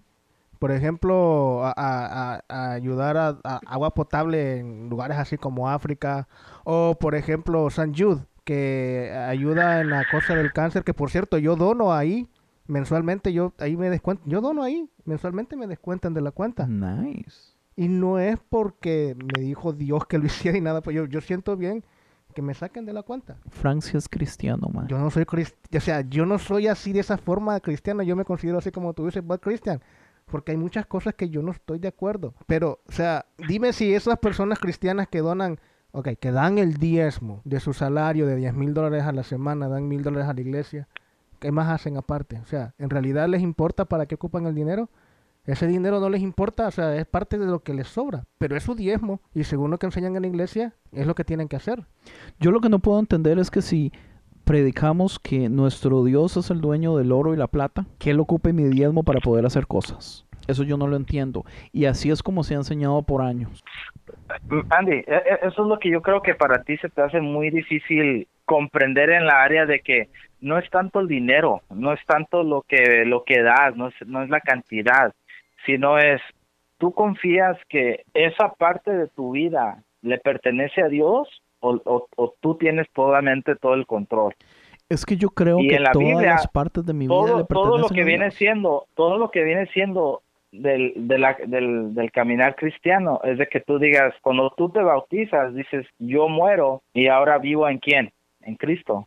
Ahora eres una persona nueva diferente en Cristo no entonces Sí. si tú eres ahora la persona que dices que eres cristiano en Dios tu confianza es en quién ¿En Dios? Sí, pero mi dinero todavía me pertenece a mí, porque yo me doy las fuerzas para levantarme en la mañana. Yo soy el que construyo la, el aire y el, el, el oxígeno para yo poder respirar cada día y para poder pensar y ir a trabajar y hacer lo, Lo que yo pasa hago. es que no es de que el dinero me pertenezca a mí. Es lo que me estás diciendo. Tú lo das cuando tú se te da la pinche gana. Yo doy, es, es que yo tras de eso hago, bueno, no, o sea, y yo, tú lo yo sí das trato a las dar un 10. organizaciones. Mira, esto es la cosa. Tú lo das a las organizaciones que tú quieres cuando a ti te parece bien. Correcto, Cuando a ti te gusta lo que están haciendo o a lo que no te parece no les vas a dar, obvio. correcto. So, so tú me estás diciendo que a tu iglesia, mm, la que tú eres el director de alabanza, no te gusta tu iglesia y tú le das dinero cuando a ti te eso. parece bien dar. ¿Qué hijo de pucha, Tony? Nunca dije eso. Eh, en grabación no, en grabación nunca lo he dicho. Pa- pa- yo me puedo imaginar, grabado, yo me puedo imaginar, yo me puedo imaginar yo- a Andrés yo lo en hablándole, a su, texto. pa- hablándole a su pastor y decir, ¿sabes qué pastor esta, este mes? Me vale madre, yo no te voy a dar la- el diezmo porque eh, no me da la gana, pero voy a dirigir la alabanza esta semana. Él no necesita hacer eso, él no lo, he hace. hecho cuatro años. Él no da diezmo prácticamente. Cuatro años yo no doy el diezmo todos los meses, lo doy cuando me da la gana nada más y de todas formas vengo y toco y no siento absolutamente nada, yo no me siento mal. Pero es que Pues es el asunto, algo, el asunto es esto, No, ¿por eso qué no tengo es- que no sentirme es- mal? Eso es lo que te decía yo, Tony, No. al principio. You Y no- are shaming me. te- Usted me está no es que te avergonzando. sientas, no es que te sientas mal, no te estoy diciendo para que te sientas mal, sino más te estoy diciendo que lo que tú haces se siente como que no está en, en eh, ¿cómo se dice? No está conectado con, con ciertas cosas que tienen que ver con la confianza en Dios. Pero es que no ¿Cuál tiene nada que ver eso, men. Es que usted está, usted está diciéndome lo que las iglesias han estado vendiendo por años que no está en la Biblia. No está en la No, yo te, Biblia. man, yo te entiendo, man, pero la cosa es yo he estado en la misma posición donde yo también no he dado mi diezmo por muchos años, man. Sí, pero, pero ahora lo que no- convencieron a usted de que se sintiera mal. Pero es la eso, única eso, diferencia. eso, eso es entendible. No. O sea, es lo que yo te dije, es entendible. O sea, para ciertas personas va a haber necesidad de decir, yo tengo que dar el diezmo porque yo siento de darlo. Yo siento, no porque me están predicando darlo y me siento obligado a darlo. Es muy diferente. O sea, una cosa es que te hayan enseñado todo, toda tu vida que tienes que dar el diezmo, porque así es como demuestras que, confían en, que confías en Dios. Y otra cosa es que yo decido dar el diezmo porque confío en Dios. Muy diferente. o no no porque también has llegado a confiar en Dios, porque si no has llegado a una realización con tu relación con Dios, que eso es algo que Pero para es que, ti es que- es y que para dime, él dime- dime dónde es que está en la Biblia que para llegar a una realización con Dios tienes que diezmar. ¿Usted sabe por qué usted no va a No, encontrar no, eso? para Tony? nada, Porque no, no, para la nada. primera Yo- vez yo- que se yo estoy con- menciona, yo estoy contigo, Frank, en eso. oiga, la primera vez que se menciona en, en libros que tienen que ver con cosas religiosas es Cipriano de Cartagena es en el año 300 que menciona la posibilidad de tal vez pagarle al clero algo de dinero y recoger ofrendas en efectivo para pagarle al clero, pero al mae lo ignoran hasta 200 años después, Constantino es el que viene y empieza formalmente a pagarle el clero. Pero, man, las cosas no corren hasta el año 800, mae. Por 800 años nadie nunca dio ofrendas ni dio diezmos. Sí, La iglesia, Sí, sí, sí, como que no. Ofrendas. pero no eran obligados, es mi punto como se Ah, enseña no, no, ahora. Eso no, eso no. Obligado no, pero sí eran ofrendas, porque aún to- todavía Pablo manda a decir, creo que a Gálatas, a decirles, hey, men, ok, recojan ofrenda y manténganla ahí, ahí para que yo cuando llegue no tengan que recogerla en ese momento y me la den. O sea, no era que tenían que darle a él algo, sino que era que la gente quería darle a él algo de dinero, porque él era, iba de lugar en lugar, ¿no? Y te- se mantenía de las ofrendas que le mandaba la iglesia. Y eh, cuando él estaba era después de Cristo. Entonces sí se Ajá. recogía ofrendas en las iglesias. Pero no se obligaba absolutamente a nadie a dar el diezmo. No, eso no. porque eso no existe. Hasta el año 800 después es que decisiones humanas empiezan a hacerlo. Y la decisión humana viene ya que la Iglesia Católica estaba empezando a obtener un montón de tierras en Europa y la gente le pagaba básicamente renta o le pagaba eh, el dinero de la vivienda se lo daba a la iglesia.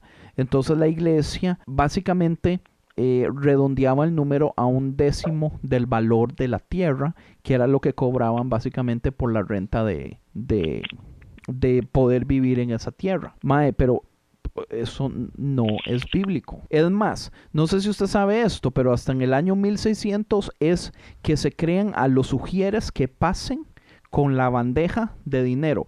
Y esos sugieres se crean para que los campos de valor de personas importantes que iban a la iglesia, todo esto estamos hablando de la iglesia católica, era para que otras personas no se sentaran en campos que eran específicos ya de realeza y de condes y todo eso, mae.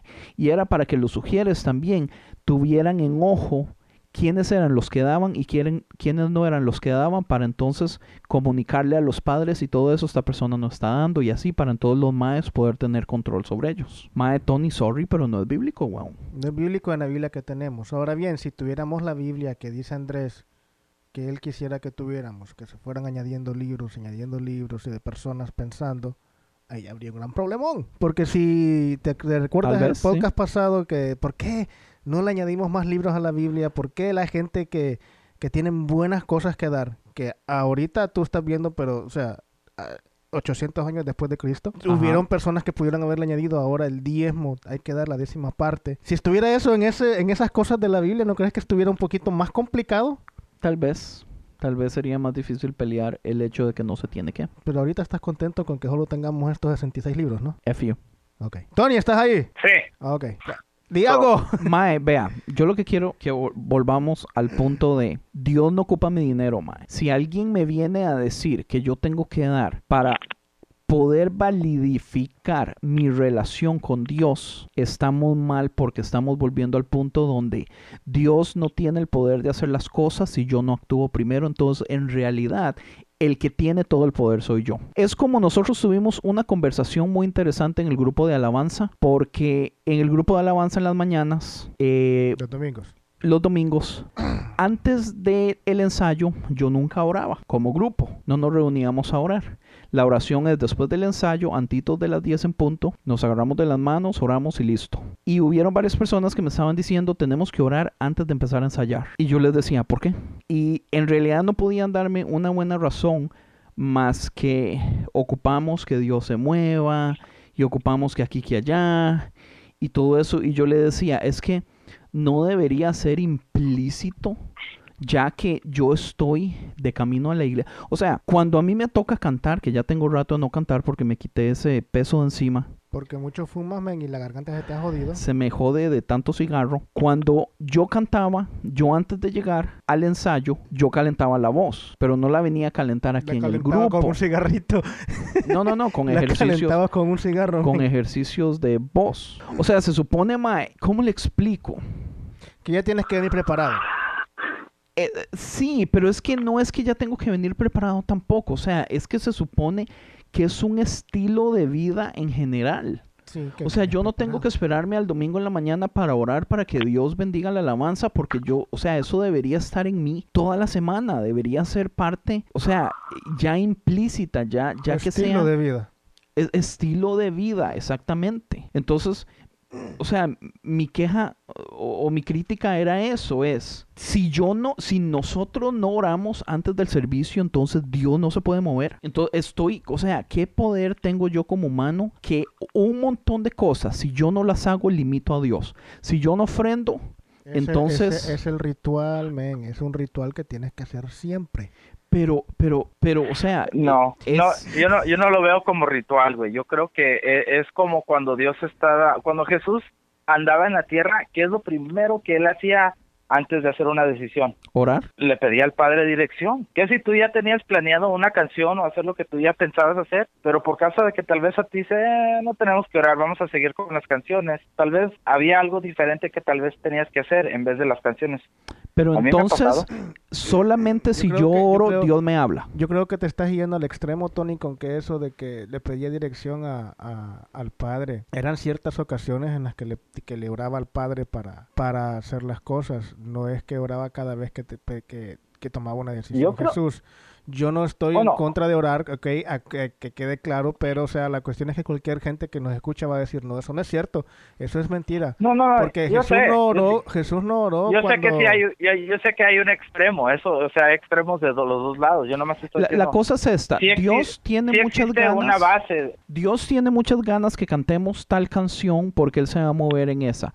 Pero, ay, Andrés no oró, entonces ya no le puedo hablar a Andrés. Él no oró No, antes del ensayo, entonces ya no le puedo decir cuál canción. no, no necesariamente. Pero, pero es que ese es el punto. Ese no necesariamente en realidad es que eso no existe. No existe, man. O sea, si Dios quiere algo, Dios puede. Si Él quiere hacer algo magnífico, algo increíble con tal persona, con tal... O sea, él, él puede sin necesidad de que sea mi dinero, sin necesidad de que sean mis acciones, sin necesidad de que sea yo el que limite a Dios si algo se hace o no se hace. Andy, ¿cuál, ¿cuál era esa escritura donde habla? No me acuerdo muy bien. Dice, ah, ah, heme aquí, yo iré.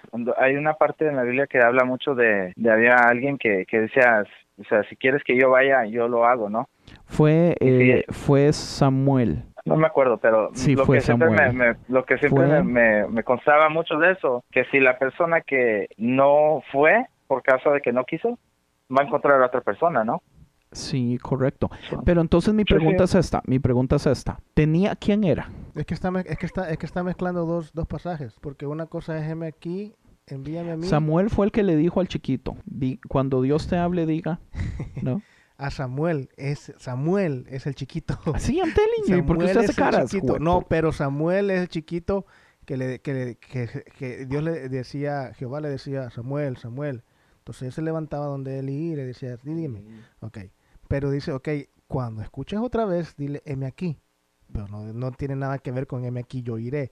El heme aquí, yo iré, según creo que está en Jeremías. Y la otra parte donde el, aquel está diciendo, creo que es en, en una parábola de Jesús. O sea, está mezclando un montón de cosas que yo no sé de qué está hablando. Por eso no sé a, a- a qué se refiere él ahorita. It. Ahora, mi, mi pregunta iba a ser, ¿todos los domingos en la mañana usted tiene que decir, heme aquí, yo iré para que Dios trabaje en usted? ¿O usted lo dijo una No. vez y aplica para siempre? No, no es necesario. Porque digamos, yo lo veo así, por ejemplo, con la alabanza. Yo siento que especialmente muchachos nuevos que vienen a la, a la alabanza quieren hacer cosas específicas que son como extremadamente tradicionalistas y que la iglesia ha hecho por años, Show. pero es, es un poquito show. ¿Como quién, por ejemplo? Dime. No sé, hay varias personas, man. ¿Como quién? Pero, shut up. Yo no le voy a decir a nadie. Mi punto es, yo espiritualmente no estoy en ese punto, no, o sea, no es necesario. Pero ¿cómo hago yo para decirle con amor esto que usted quiere que hagamos es, es una tontera? Eso no, es- eso no es necesario. Esto no va ni traer más ni traer menos. ¿Así? Ya sé cómo. Dile a Sebastián que escuche, Que escuche el podcast. y no lo borres. Así de simple. No borres esta parte. No, pues, Dile, tal vez. tenemos una mención especial para ti ahí. Honorífica. Pu- pu- puede ser, tal vez se enoje.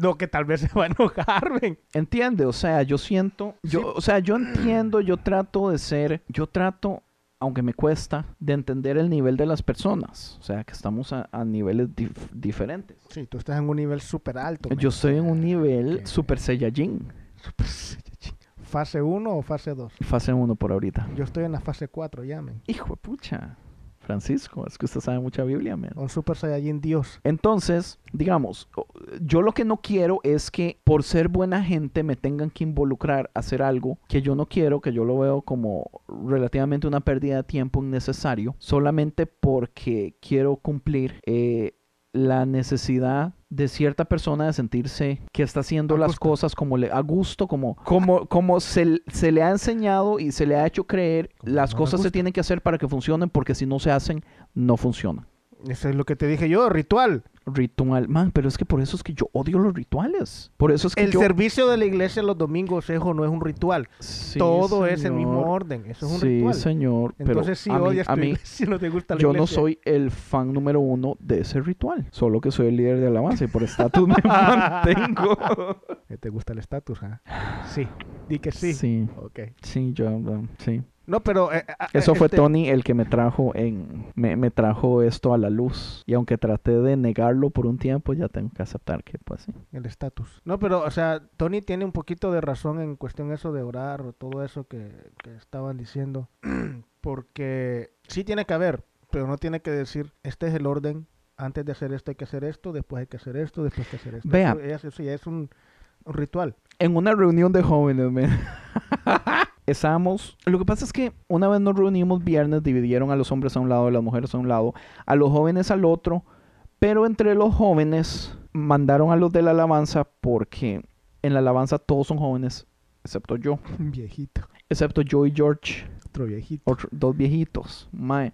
Pero George no vino ese día, entonces a mí me tocó irme con los jóvenes. Entonces, mientras daban la palabra de los jóvenes, al final ¿Y qué, qué estaban predicando? Ya ni te acuerdas que no No, no me acuerdo yo. Tal vez, ok.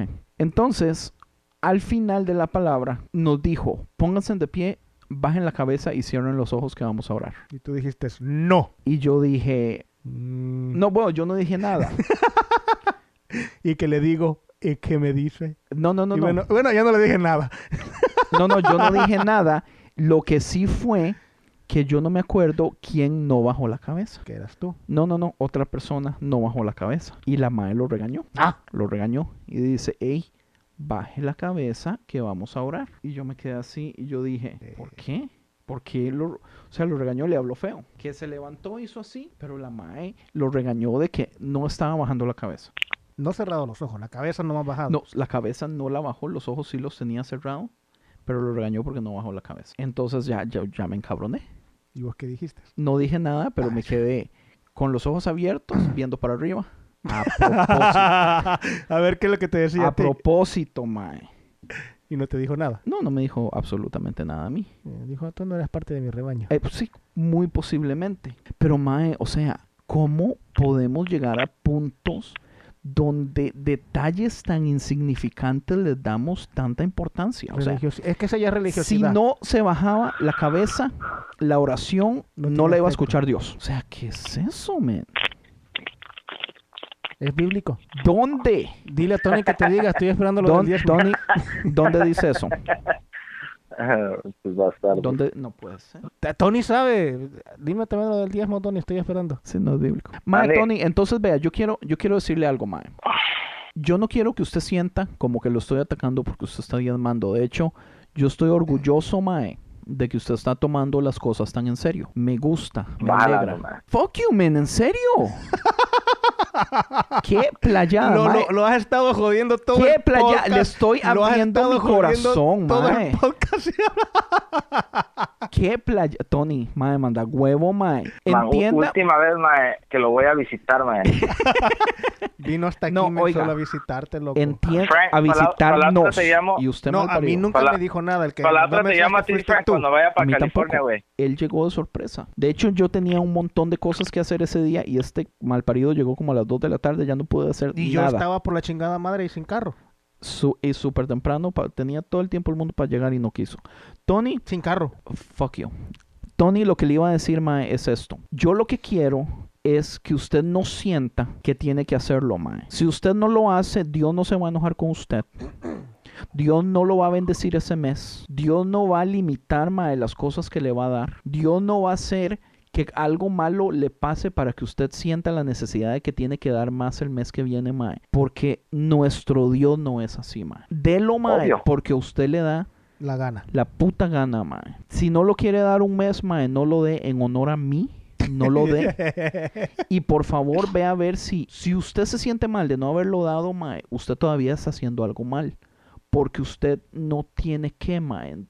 Usted tiene que darlo simple y Bueno, yo- sencillamente por yo la única ahí- razón que usted quiere. Ahí sí yo estoy, yo estoy, yo estoy en, o sea, A mí si me yo vale lo que Francisco yo sé piense. que a ti te vale lo que, la, que yo pienso y lo que la demás gente piensa. No solo pero- lo que Francisco piensa. Ah, bueno, ok, fuck you. Pero lo que yo digo es esto, o sea, si yo siento eh, eh, en, dar 5 dólares, por decir algo, a, a la iglesia, pero no los doy, yo me voy a sentir mal porque no di esos 5 dólares, pero yo me estoy sintiendo mal. O sea, lo que yo te quiero decir es Sí, esto, porque que si no... usted siente darlos, pues délos, huevón. Exacto, pero tú le estás diciendo a él, si usted se siente mal, entonces eso está mal, porque no tiene que sentirse mal por no haber dado. Yo no, yo no estoy de acuerdo, o sea, si yo no lo quise, yo no lo di, porque dije todavía, "Mm, me puedo comprar una cajita de cigarros ahora con este dinero. Pero digo, ok, esto lo puedo a la iglesia, nah, mejor me compro una cajita de cigarros. Entonces yo me voy a sentir mal Ok, that's fair. y no te doy nada a ti. That's fair. No, a lo que yo me refiero es que, o sea, yo sí, yo no estoy en contra de no diezmar. O sea, yo, diezmar, ok, hay que diezmar, hay que ofrendar.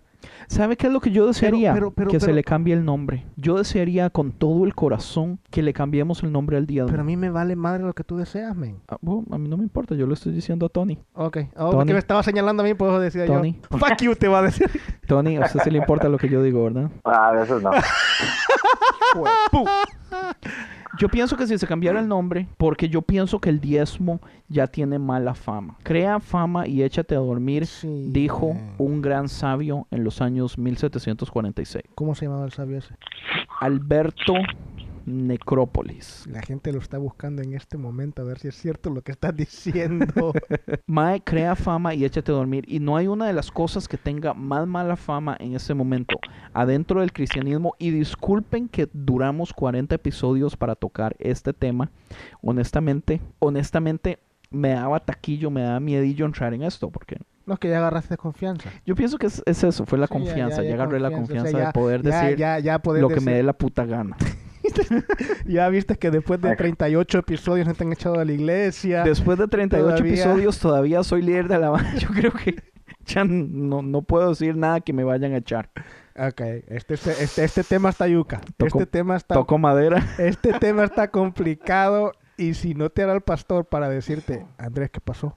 Sí, sí, bueno, hay grandes posibilidades. Y este tema sí está. Mi punto es esto. Anatema te va a decir. Si se le cambiara el nombre, como muchas iglesias, porque usted es testigo, Francisco, Sí. muchas iglesias gringas ya no utilizan el, el Término diezmo tilt. ofrenda. ¿Cómo se dice tilt? El título. No, el tilt es diezmo. Oh, inglés. diezmo y ofrenda. Ya no utilizan la palabra diezmo, ya utilizan a gratuitous giving o cosas así, donde es simple y sencillamente una ofrenda voluntaria de la cantidad de dinero que usted quiera. Usted simple y sencillamente da lo que su corazón le dice que dé. Donde no hay shaming, donde no hay obligación.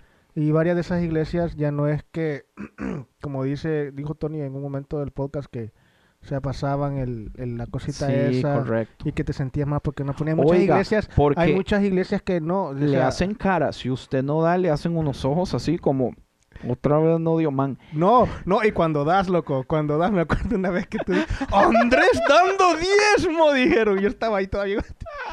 No, de- Man, es de mi esposa. delante de todo el mundo Es de dijo. mi esposa. Oiga, hoy sí dio el diezmo, dice.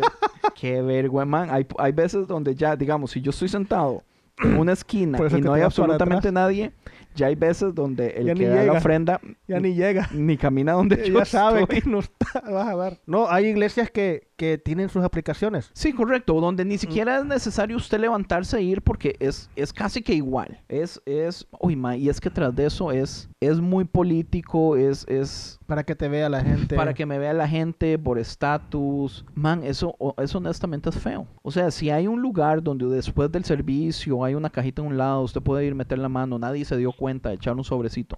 Mae, Te metes la mano, tú sacas un sobrecito en vez de dar. Pues allá Dios, tal vez Dios le dijo. Meta- tal vez usted mete la mano y Dios le dice, ese no, a la derecha, ese no, más arriba, ese, ese agarre ese. Uno no sabe, tal vez la persona estaba en necesidad Ah, y Dios lo bendijo. Ahí está. Ladrón. ¿Quién, quién quita? Yo no sé, ahí sí ya no sé, ven. Pero entiende, Tony, Mae, o sea, No. Si usted está feliz Usted- dándolo, siga dándolo. Lo que yo no quiero tampoco es que usted sienta que ahora todo lo tiene que dar porque usted lo esté dando.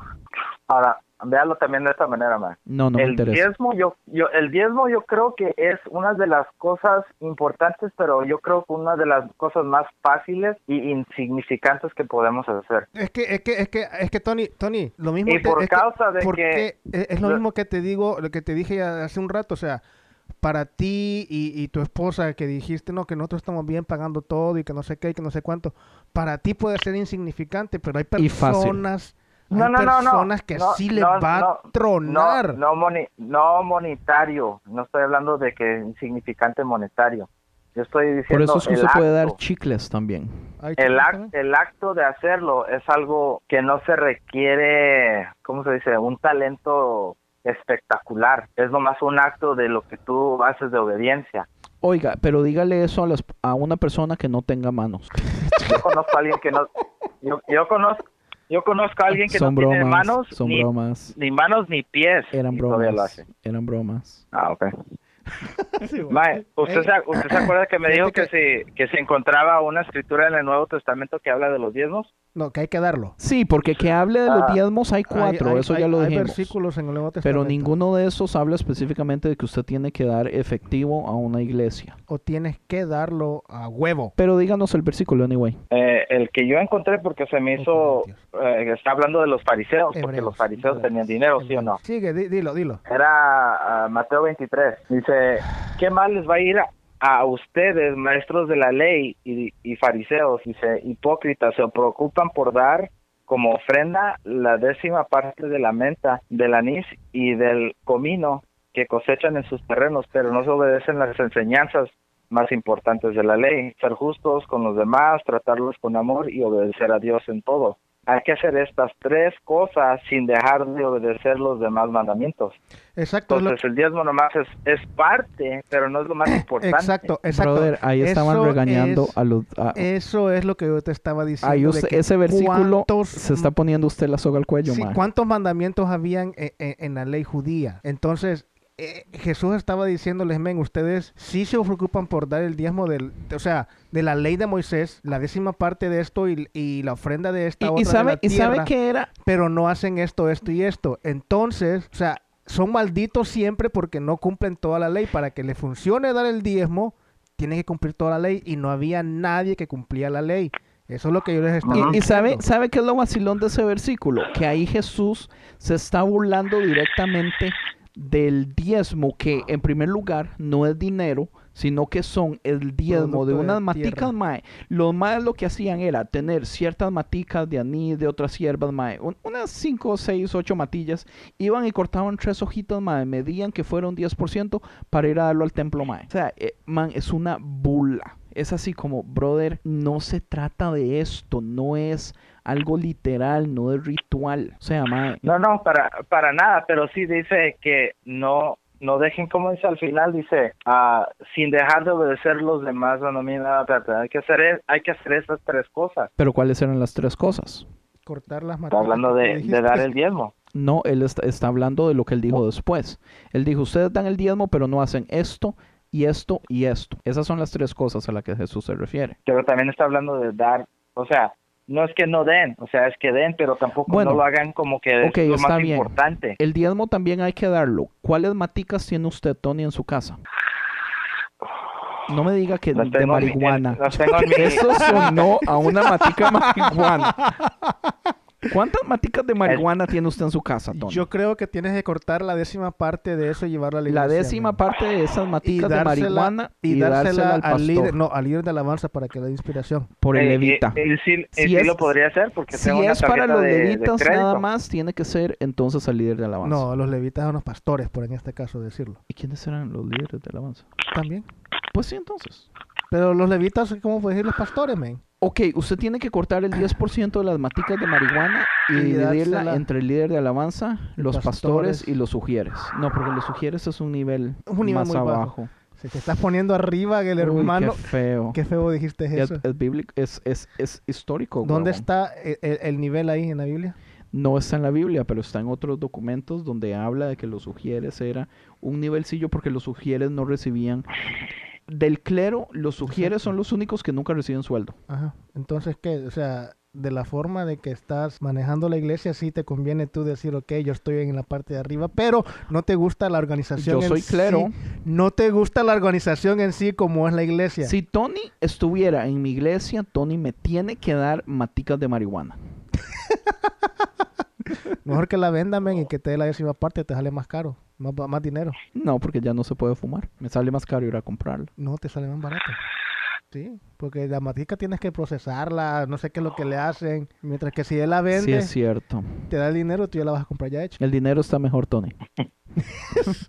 Mi punto es esto, Mae. No habla de dinero. Y no lo va a encontrar. Siga buscando. Si quiere nos dice En cinco tres semanas. Y la próxima vez que nos reunamos a grabar, en tres semanas nos dice si encuentra el versículo donde dice que es obligatorio. Cuando Ahí- cuando ahí, nosotros vamos, cuando tú vas a la tienda, Andrés, y compras pollo o verduras ¿Te lo comes o no te lo o, comes? o, ma- o maticas de marihuana, No, ¿qué no es lo que compra das en, maticas, en- compra en- en cambio? ¿qué, qué das en cambio por él? Dinero. Entonces, Sí, ¿qué es lo compra. que vale todo lo que vienen dando? Dígame en la Biblia donde dice que usted tiene que Pero ¿qué es lo que vale? Brother, vale es que eso dinero. solo, eso solo aplica en el Antiguo Testamento. Pero En el Nuevo Testamento To- ya to- había todo dinero, eso. ya había, ¿cómo se llama? Currency. sí, pero en ese tiempo una vaca era currency. Sí, pero la gente no iba a dar un, un- la gente no daba en el, Sí, en da- el diezmo una pata de una vaca porque era el 10%. Que, Sí que no daban la primicia, Frank, que no habían partes donde sí daban la, la primera... Este, ¿En dónde está en la Biblia que en el Nuevo Testamento que los cristianos daban? Es que ese es el punto, man. O sea, estas son leyes que se le dieron a los judíos. Usted no va a ver ni un solo cristiano, usted no va a ver a Jesús diciéndole a ningún cristiano, usted no va a ver a Pablo diciéndole a ningún cristiano, mae, nosotros no somos judíos. Eh, Todas las leyes de los judíos no nos aplican a nosotros. Mae, Pablo es hardcore donde dice aquí, mae, que las que nos que vea y se lo leo. Espérame, es que lo que dijo Tony, sí, o sea, todo lo eso de, de dar la primer, la primicia y todo eso, eh, de la, prim- la oveja, la mejor oveja, o habían partes en las que dice hay que ofrendar, y de acuerdo a lo, a lo, a la clase social de la persona, si tenía para dar una oveja, den, si no tienen, júntese con otra familia y den esto, y si es tan pobre, cómprense un, un, un pajarito y denlo. O sea, todo eso, como dice Andrés, está en, en Levíticos, todo eso en las leyes este, de Moisés. Pero todo eso, como dice Andrés, era, era parte eh, eh, solo para el pueblo hebreo, para el pueblo judío, porque eran o sea, cosas que tenían que hacer aparte de la ley. Pero si agarramos esa partecita nomás, si, si, si la iglesia viene y agarra la partecita que le conviene a la iglesia para sacarle dinero a la gente, tiene que agarrar el otro montón de leyes que no se pueden cumplir también. Mae, Pablo es hardcore aquí donde dicen Colosenses 2 del 12 al 17. Dice, cuando estabas muerto en tus transgresiones, cuando estabas, cuando, porque estoy traduciendo, cuando eras incircunciso, Él te hizo vivo de nuevo, habiendo perdonado todas tus transgresiones, habiendo cancelado la deuda, agarró todo y lo, y lo pegó en la cruz. Entonces, nadie tiene el derecho de actuar o de juzgar con respecto a comida, a bebida, con respecto a festividades, con respecto al- a la luna nueva, con respecto al eh, día sábado de descanso. Cosas que antes eran eh, en inglés. Things which are a mere shadow of what is to come, but the substance belongs to Christ. Básicamente diciendo que todo eso antes era necesario, pero ahora en la cruz ya todo le pertenece a Jesús y ya no tenemos que hacerlo. Lo que estás diciendo es que antes estábamos bajo la ley, incluyendo los diezmos y ofrendas. Y ya no. y ahora estamos bajo la gracia. Eso no quiere decir que no hay que dar, ni hay que ofrendar, ni hay que diezmar. O sea, y- y- si siente Volvemos darlo, lo mismo. excelente. Si, Si usted siente da es porque le da darlo, la gana. Excelente. O sea, lo que yo dije... Pero o que sea, nadie lo obligue. Usted no tiene que. No, es, que, es que tú le estás diciendo a la gente... Yo, yo, yo no voy directo a la gente... De, yo- o sea, tú te ves como diciendo a la gente no diezme porque no es, no es bíblico.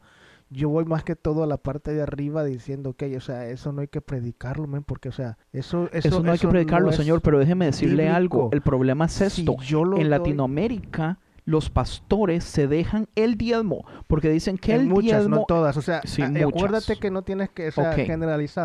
Ok. O sea, o sea, No hay voy a varias, hay varias. Hay varias iglesias que Yeah. predican que el diezmo es del pastor. Y de una congregación de 50, se están dejando el 10% de 50 personas. O sea, mae, están cincocuitlando la cantidad de dinero que reciben todas las otras personas. ¿Cómo se dice? Quintuplicando. Quintuplicando, porque sería prácticamente el 10% de... De, De 10 10 es un sueldo completo. sueldo. Son 50, son 5 Si son 200, usted está 205 no, está 25 ¿De dónde sacaste el 5? tengo ni la menor idea. Mae, pero usted está ganando 20 veces el sueldo de una persona normal O sea, un porque pastor... un se les pastor- ocurrió decir que el diezmo es directamente del pastor. pastor. Sí, un pastor tiene mucho más dinero que alguien que da a la iglesia. Bullshit. Así es. Pero es bullshit. No, pues estoy diciendo que así es, lo que tú dijiste así es. O sea, ok, thank you. Entonces sí, para mí es importante que la gente sepa que no tiene que. Pero que si usted lo hace, vea, si usted quiere hacerlo todos los meses está bien, hágalo, pero hágalo porque usted quiere, no porque nadie lo está obligando, no porque Dios lo va a castigar si no lo hace, no porque le va a ir peor el otro mes. Hágalo porque usted realmente quiere ser de bendición. Ahora, algo que yo le tengo que dar a la iglesia de Tony es que Tony me dijo varias cosas y varios proyectos que la iglesia de Tony hace que es wow, montones de cosas. ¿Qué fue una de las cosas que hicieron que tienen a, a- adoptamos todo, a- adoptamos a todos los niños que tienen en, en ah, que tienen clasificados como niños de necesidades pobres. Adoptaron todos los que tenían en ah, ah, cómo se dice los tenían esperando a alguien que los adoptaran como sus patrocinadores. Ajá, ¿en qué, y en qué agarramos país? en Colo- Colombia. Agarraron de la lista de, de niños para patrocinar, mae, agarraron a todos los niños de Colombia y se le dieron uno a cada familia. Y eso Varios, hasta unos, a, a unos agarraron varios. Es muy chiva. A mí eso me gusta mucho, man. Ah, Y la iglesia está. no- ¿Dónde están los cristianos? No, Ahí están. y la iglesia, Sí, en, en la pues, iglesia no tuvo que nada que ver de ninguna ganancia de nada. Ya, man, eso yo lo creo. Ve- Vea, eso a mí, a Chile, a Chile, o sea, yo respeto cosas así también. Pero, o sea, el problema es esto también, Mae. No todas las iglesias son tan proactivas de hacer cosas así donde uno diga como, wow, esto que estamos haciendo realmente están cambiando las cosas. Porque tristemente muchas de las iglesias gastan el 70, el 80% del dinero que reciben en la misma iglesia, en, en mantener sonido, en mantener rentas, en mantener sueldos de empleados, en mantener... O sea, En pagar el líder de alabanza. el dinero se queda ahí mismo. Entonces no usted, le- entonces usted les, entonces usted Andrés les, les está pagando en parte el colegio de los hijos del pastor. Es que él no da. Pero, pero doy a veces y a mí honestamente no me importa lo que hagan con el dinero. No, Pues no, yo no, no pero espero. es que Andrés dijo que en Latinoamérica hay varias iglesias. Aquí no es así, la verdad. Aquí no sé, porque acuérdese que aquí hay mucha iglesia de persona muy humilde que viene de países latinoamericanos que traen a... No me refería a quién está en tu iglesia. Ah, bueno, bueno, en mi iglesia no. Mi iglesia eso no pasa. Entonces, Si tú no pasara, sabes yo no qué estaría con de el dinero acuerdo en tu para Andy. nada. Es que ese es el asunto, ma. El asunto es que muchas iglesias son abiertas, tienen todos los papeles abiertos. Los pastores Ajá. dicen, vengan, pregúntenme, yo le doy toda la información de lo que se hace Con el dinero. con el dinero. Nosotros no tenemos las cuentas cerradas, todo está abierto, cualquier persona puede venir y ver. Mae, pero de 100 personas, ¿cuántas van a ver? Es más, ¿cuántos se atreven a llegar a decirle, pastor, ¿cómo estás? Que vieras que quería ver cómo se está eh, distribuyendo para el nos- dinero. Mae, nadie lo Para hace. nosotros, para nosotros los tenemos, lo, lo tenemos eso en una, en la aplicación de la iglesia. Nosotros podemos verlo cuando nos dé la Sí, gana. la- Muy las iglesias, las iglesias americanas, donde iba antes con mi compañero, que iban otros compañeros también, este, ahí en el boletín nos ponían. Mae, muy tenían- chiva. Entonces usted no tiene que preguntar, la información se le está dando, usted está, usted está viendo. Pero digamos, nadie va a ir a preguntarle a ningún pastor, enséñeme los números. Y la persona que va a ir, todo el mundo lo va a ver como el asshole. Y no creo que se la enseñe, o sea, va a ser. Tal vez sí se la enseñen, pero de todas formas. No tiene que sea, ser alguien conocido, o sea, si tú vas donde el pastor te la va a enseñar. Si va uno de los líderes te lo va a enseñar. Pero si viene una persona que tiene dos, tres meses y le pregunta, hey pastor, quiero ver cómo manejan el dinero aquí. Se supone que la iglesia tiene que No, ser transparente, ¿crees que- tiene, que, tiene que enseñárselo. Si es una persona que viene por primera vez y quiere venir y preguntar, No, ahí es una cosa. La cosa te digo, unos dos, tres meses que ya, que ya está llegando y quiere ver, se le va a tener desconfianza. Sí, pero anyway, es la responsabilidad de la iglesia enseñarle porque si realmente son transparentes, tienen los libros abiertos, se lo enseñan a cualquiera. En fin de todo, Pero es- nadie tiene que dar, a, nadie tiene que dar a la iglesia por obligación, por sentirse mal, para nada. Nunca nadie debería de hacerlo, Amén, porque la iglesia los obliga.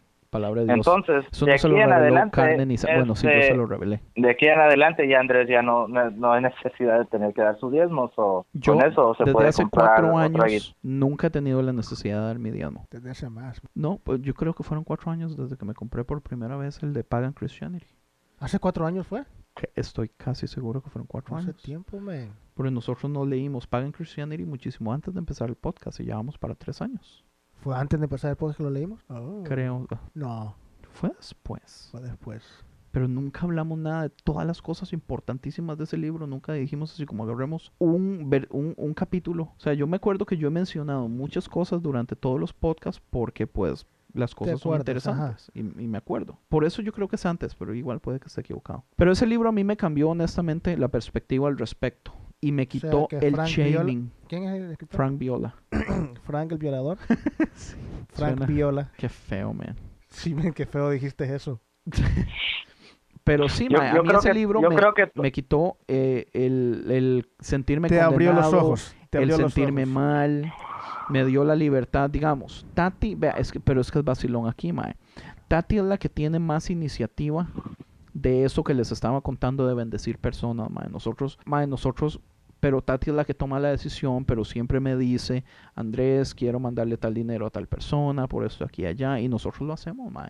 Yo nunca me voy a enojar porque ella llegue y me diga, quiero bendecir a tal persona, mae. Eso, eso, eso nunca va a suceder. O sea, es, es, es algo donde, gracias a que ella tiene ese corazón, mae, pues yo como esposo salgo pues, Ganando. salgo gan- ganando por ese lado, porque yo sé que Dios bendice esas cosas, pero entienda que no es necesario. Y yo nunca me voy a sentir mal de que no lo dimos a la iglesia porque lo dimos a otra cosa. Ven, y si alguien viene y te dice que, oh, pero es que en la Biblia dice, nadie venga ante mí con las manos vacías y todo eso. Maje, yo estoy invirtiendo demasiadas cosas al reino de Dios. No por jactarme, Mae. No, no, no, no, no. A lo que me refiero yo es, o sea, si viene a- alguien y te, o sea, te dice, en cuanto a lo que ustedes están hablando, de eh, no, no hay que ofrendar, no hay que diezmar, a menos que te- Dios te lo ponga en el corazón. Y Sí, es, que, es que cambiemos eso, porque Pero- no es que no hay. Yo, es que eso es lo que yo dije, o sea, no estoy diciendo eso, sino que si Dios me lo puso en el corazón dar 5 Correcto. dólares, si Dios me puso en el corazón esta semana dar 100. Lo que hay que algo. cambiarlo a decir es que no es obligatorio. Exacto. Pero viene y, y, este te dice, pero es que en la Biblia dice, nadie va, venga ante mí con manos vacías. Entonces la siempre canción tiene que con manos vacías. Es antibíblica. Vengo Sí, él, él pidió perdón por esa canción. Es un gran hereje. Sí, él, él, él, él pidió perdón por esa canción. Él dijo que, o sea, si era, que no, que no, no, no era. yo, yo no creo que sea necesario. Pero la Biblia dice. La Biblia dice un montón de cosas, man, que Y si son tuviéramos más debatibles. libros en la Biblia como tú quisieras. Mae, yo sé que usted me está tirando por ahí y déjeme decirle que yo todavía creo que más libros harían mejo- harían un mejor filtro de entendimiento para el tiempo moderno. Y es que yo creo que sería más complicado. Es que tú Yo ves, sé que es complicado, es que pero tú ves solo todas las formas, personas que tú escuchas, No, pero hay sí. personas que tienen opiniones diferentes. Yo sé. Entonces, ¿quién filtraría esas dos opiniones diferentes? y- y no son dos, son 40 opiniones Te- te diferentes. estoy dando nomás la derecha y la izquierda. Pongamos atrás, para adelante, por el rabo, por encima, por todo ¿De qué lado. estás hablando? ¿Estamos hablando de opiniones o de qué?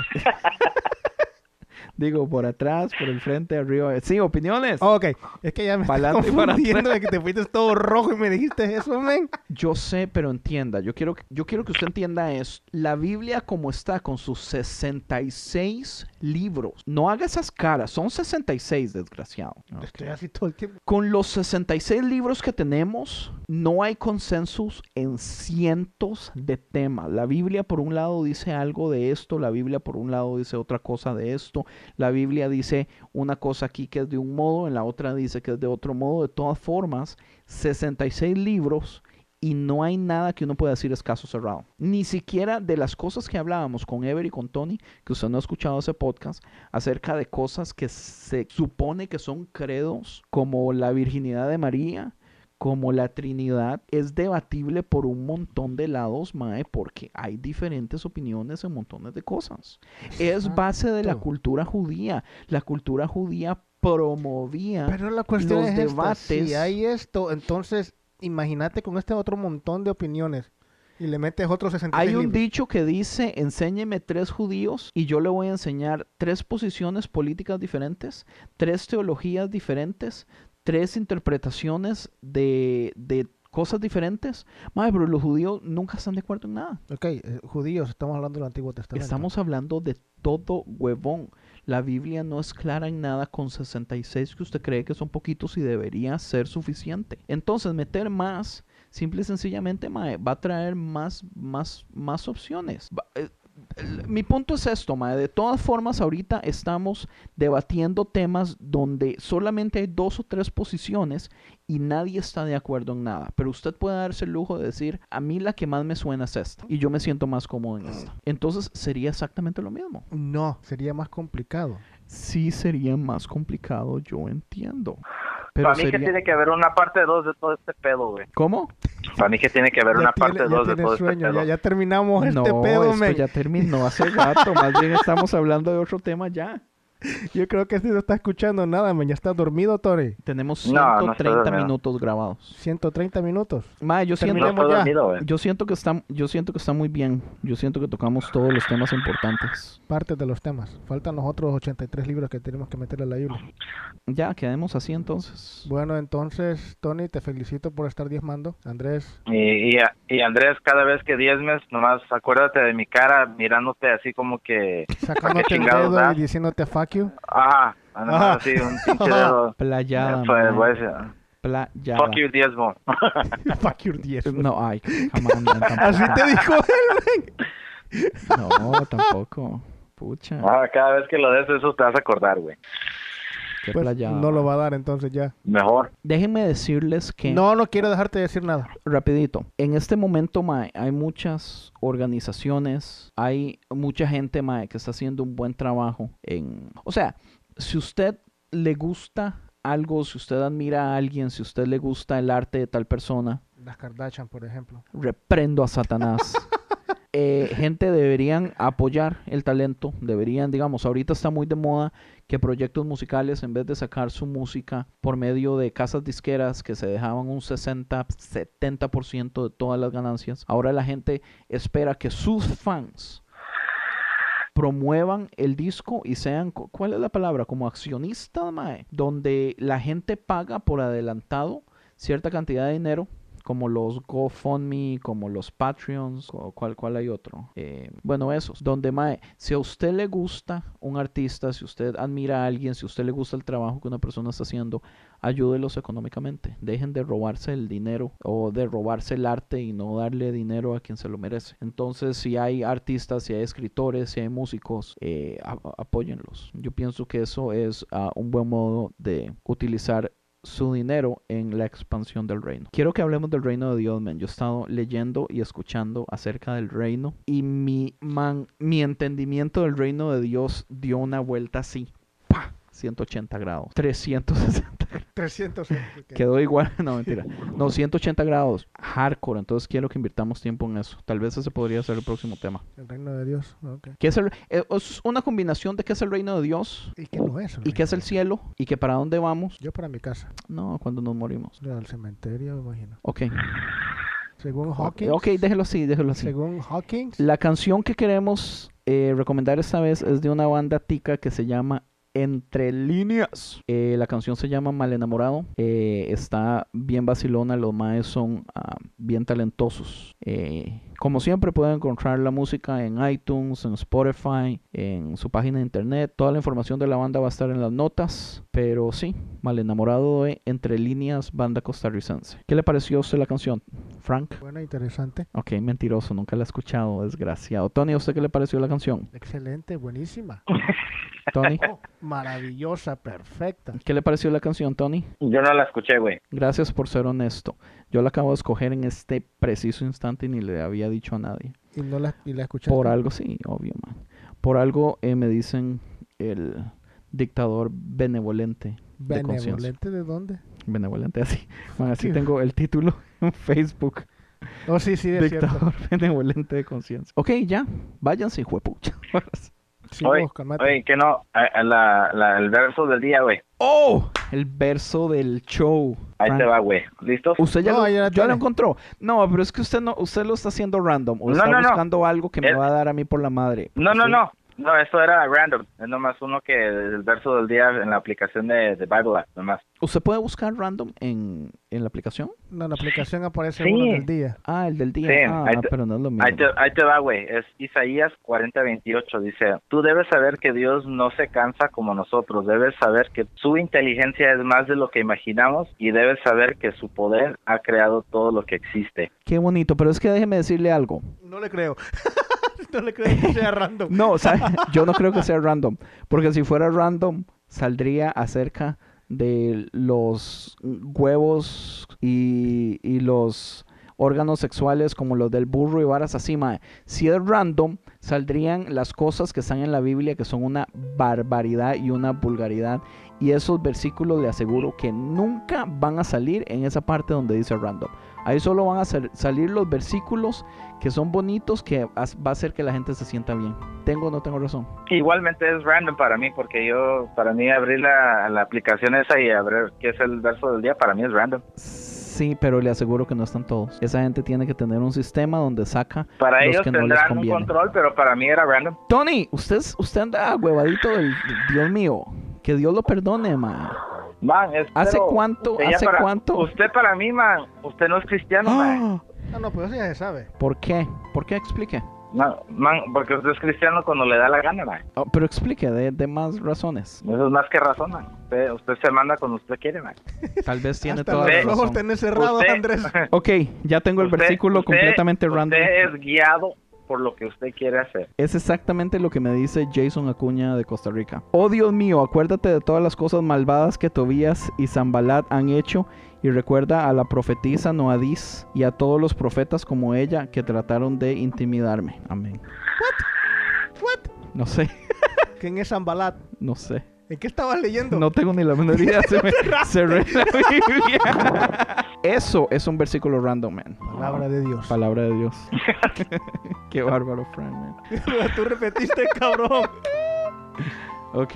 Bueno, ya nos vamos entonces. Muchas gracias. Ok, vemos entonces. Ya saben, un La 10% de todas las maticas que tienen, ya sea de orégano.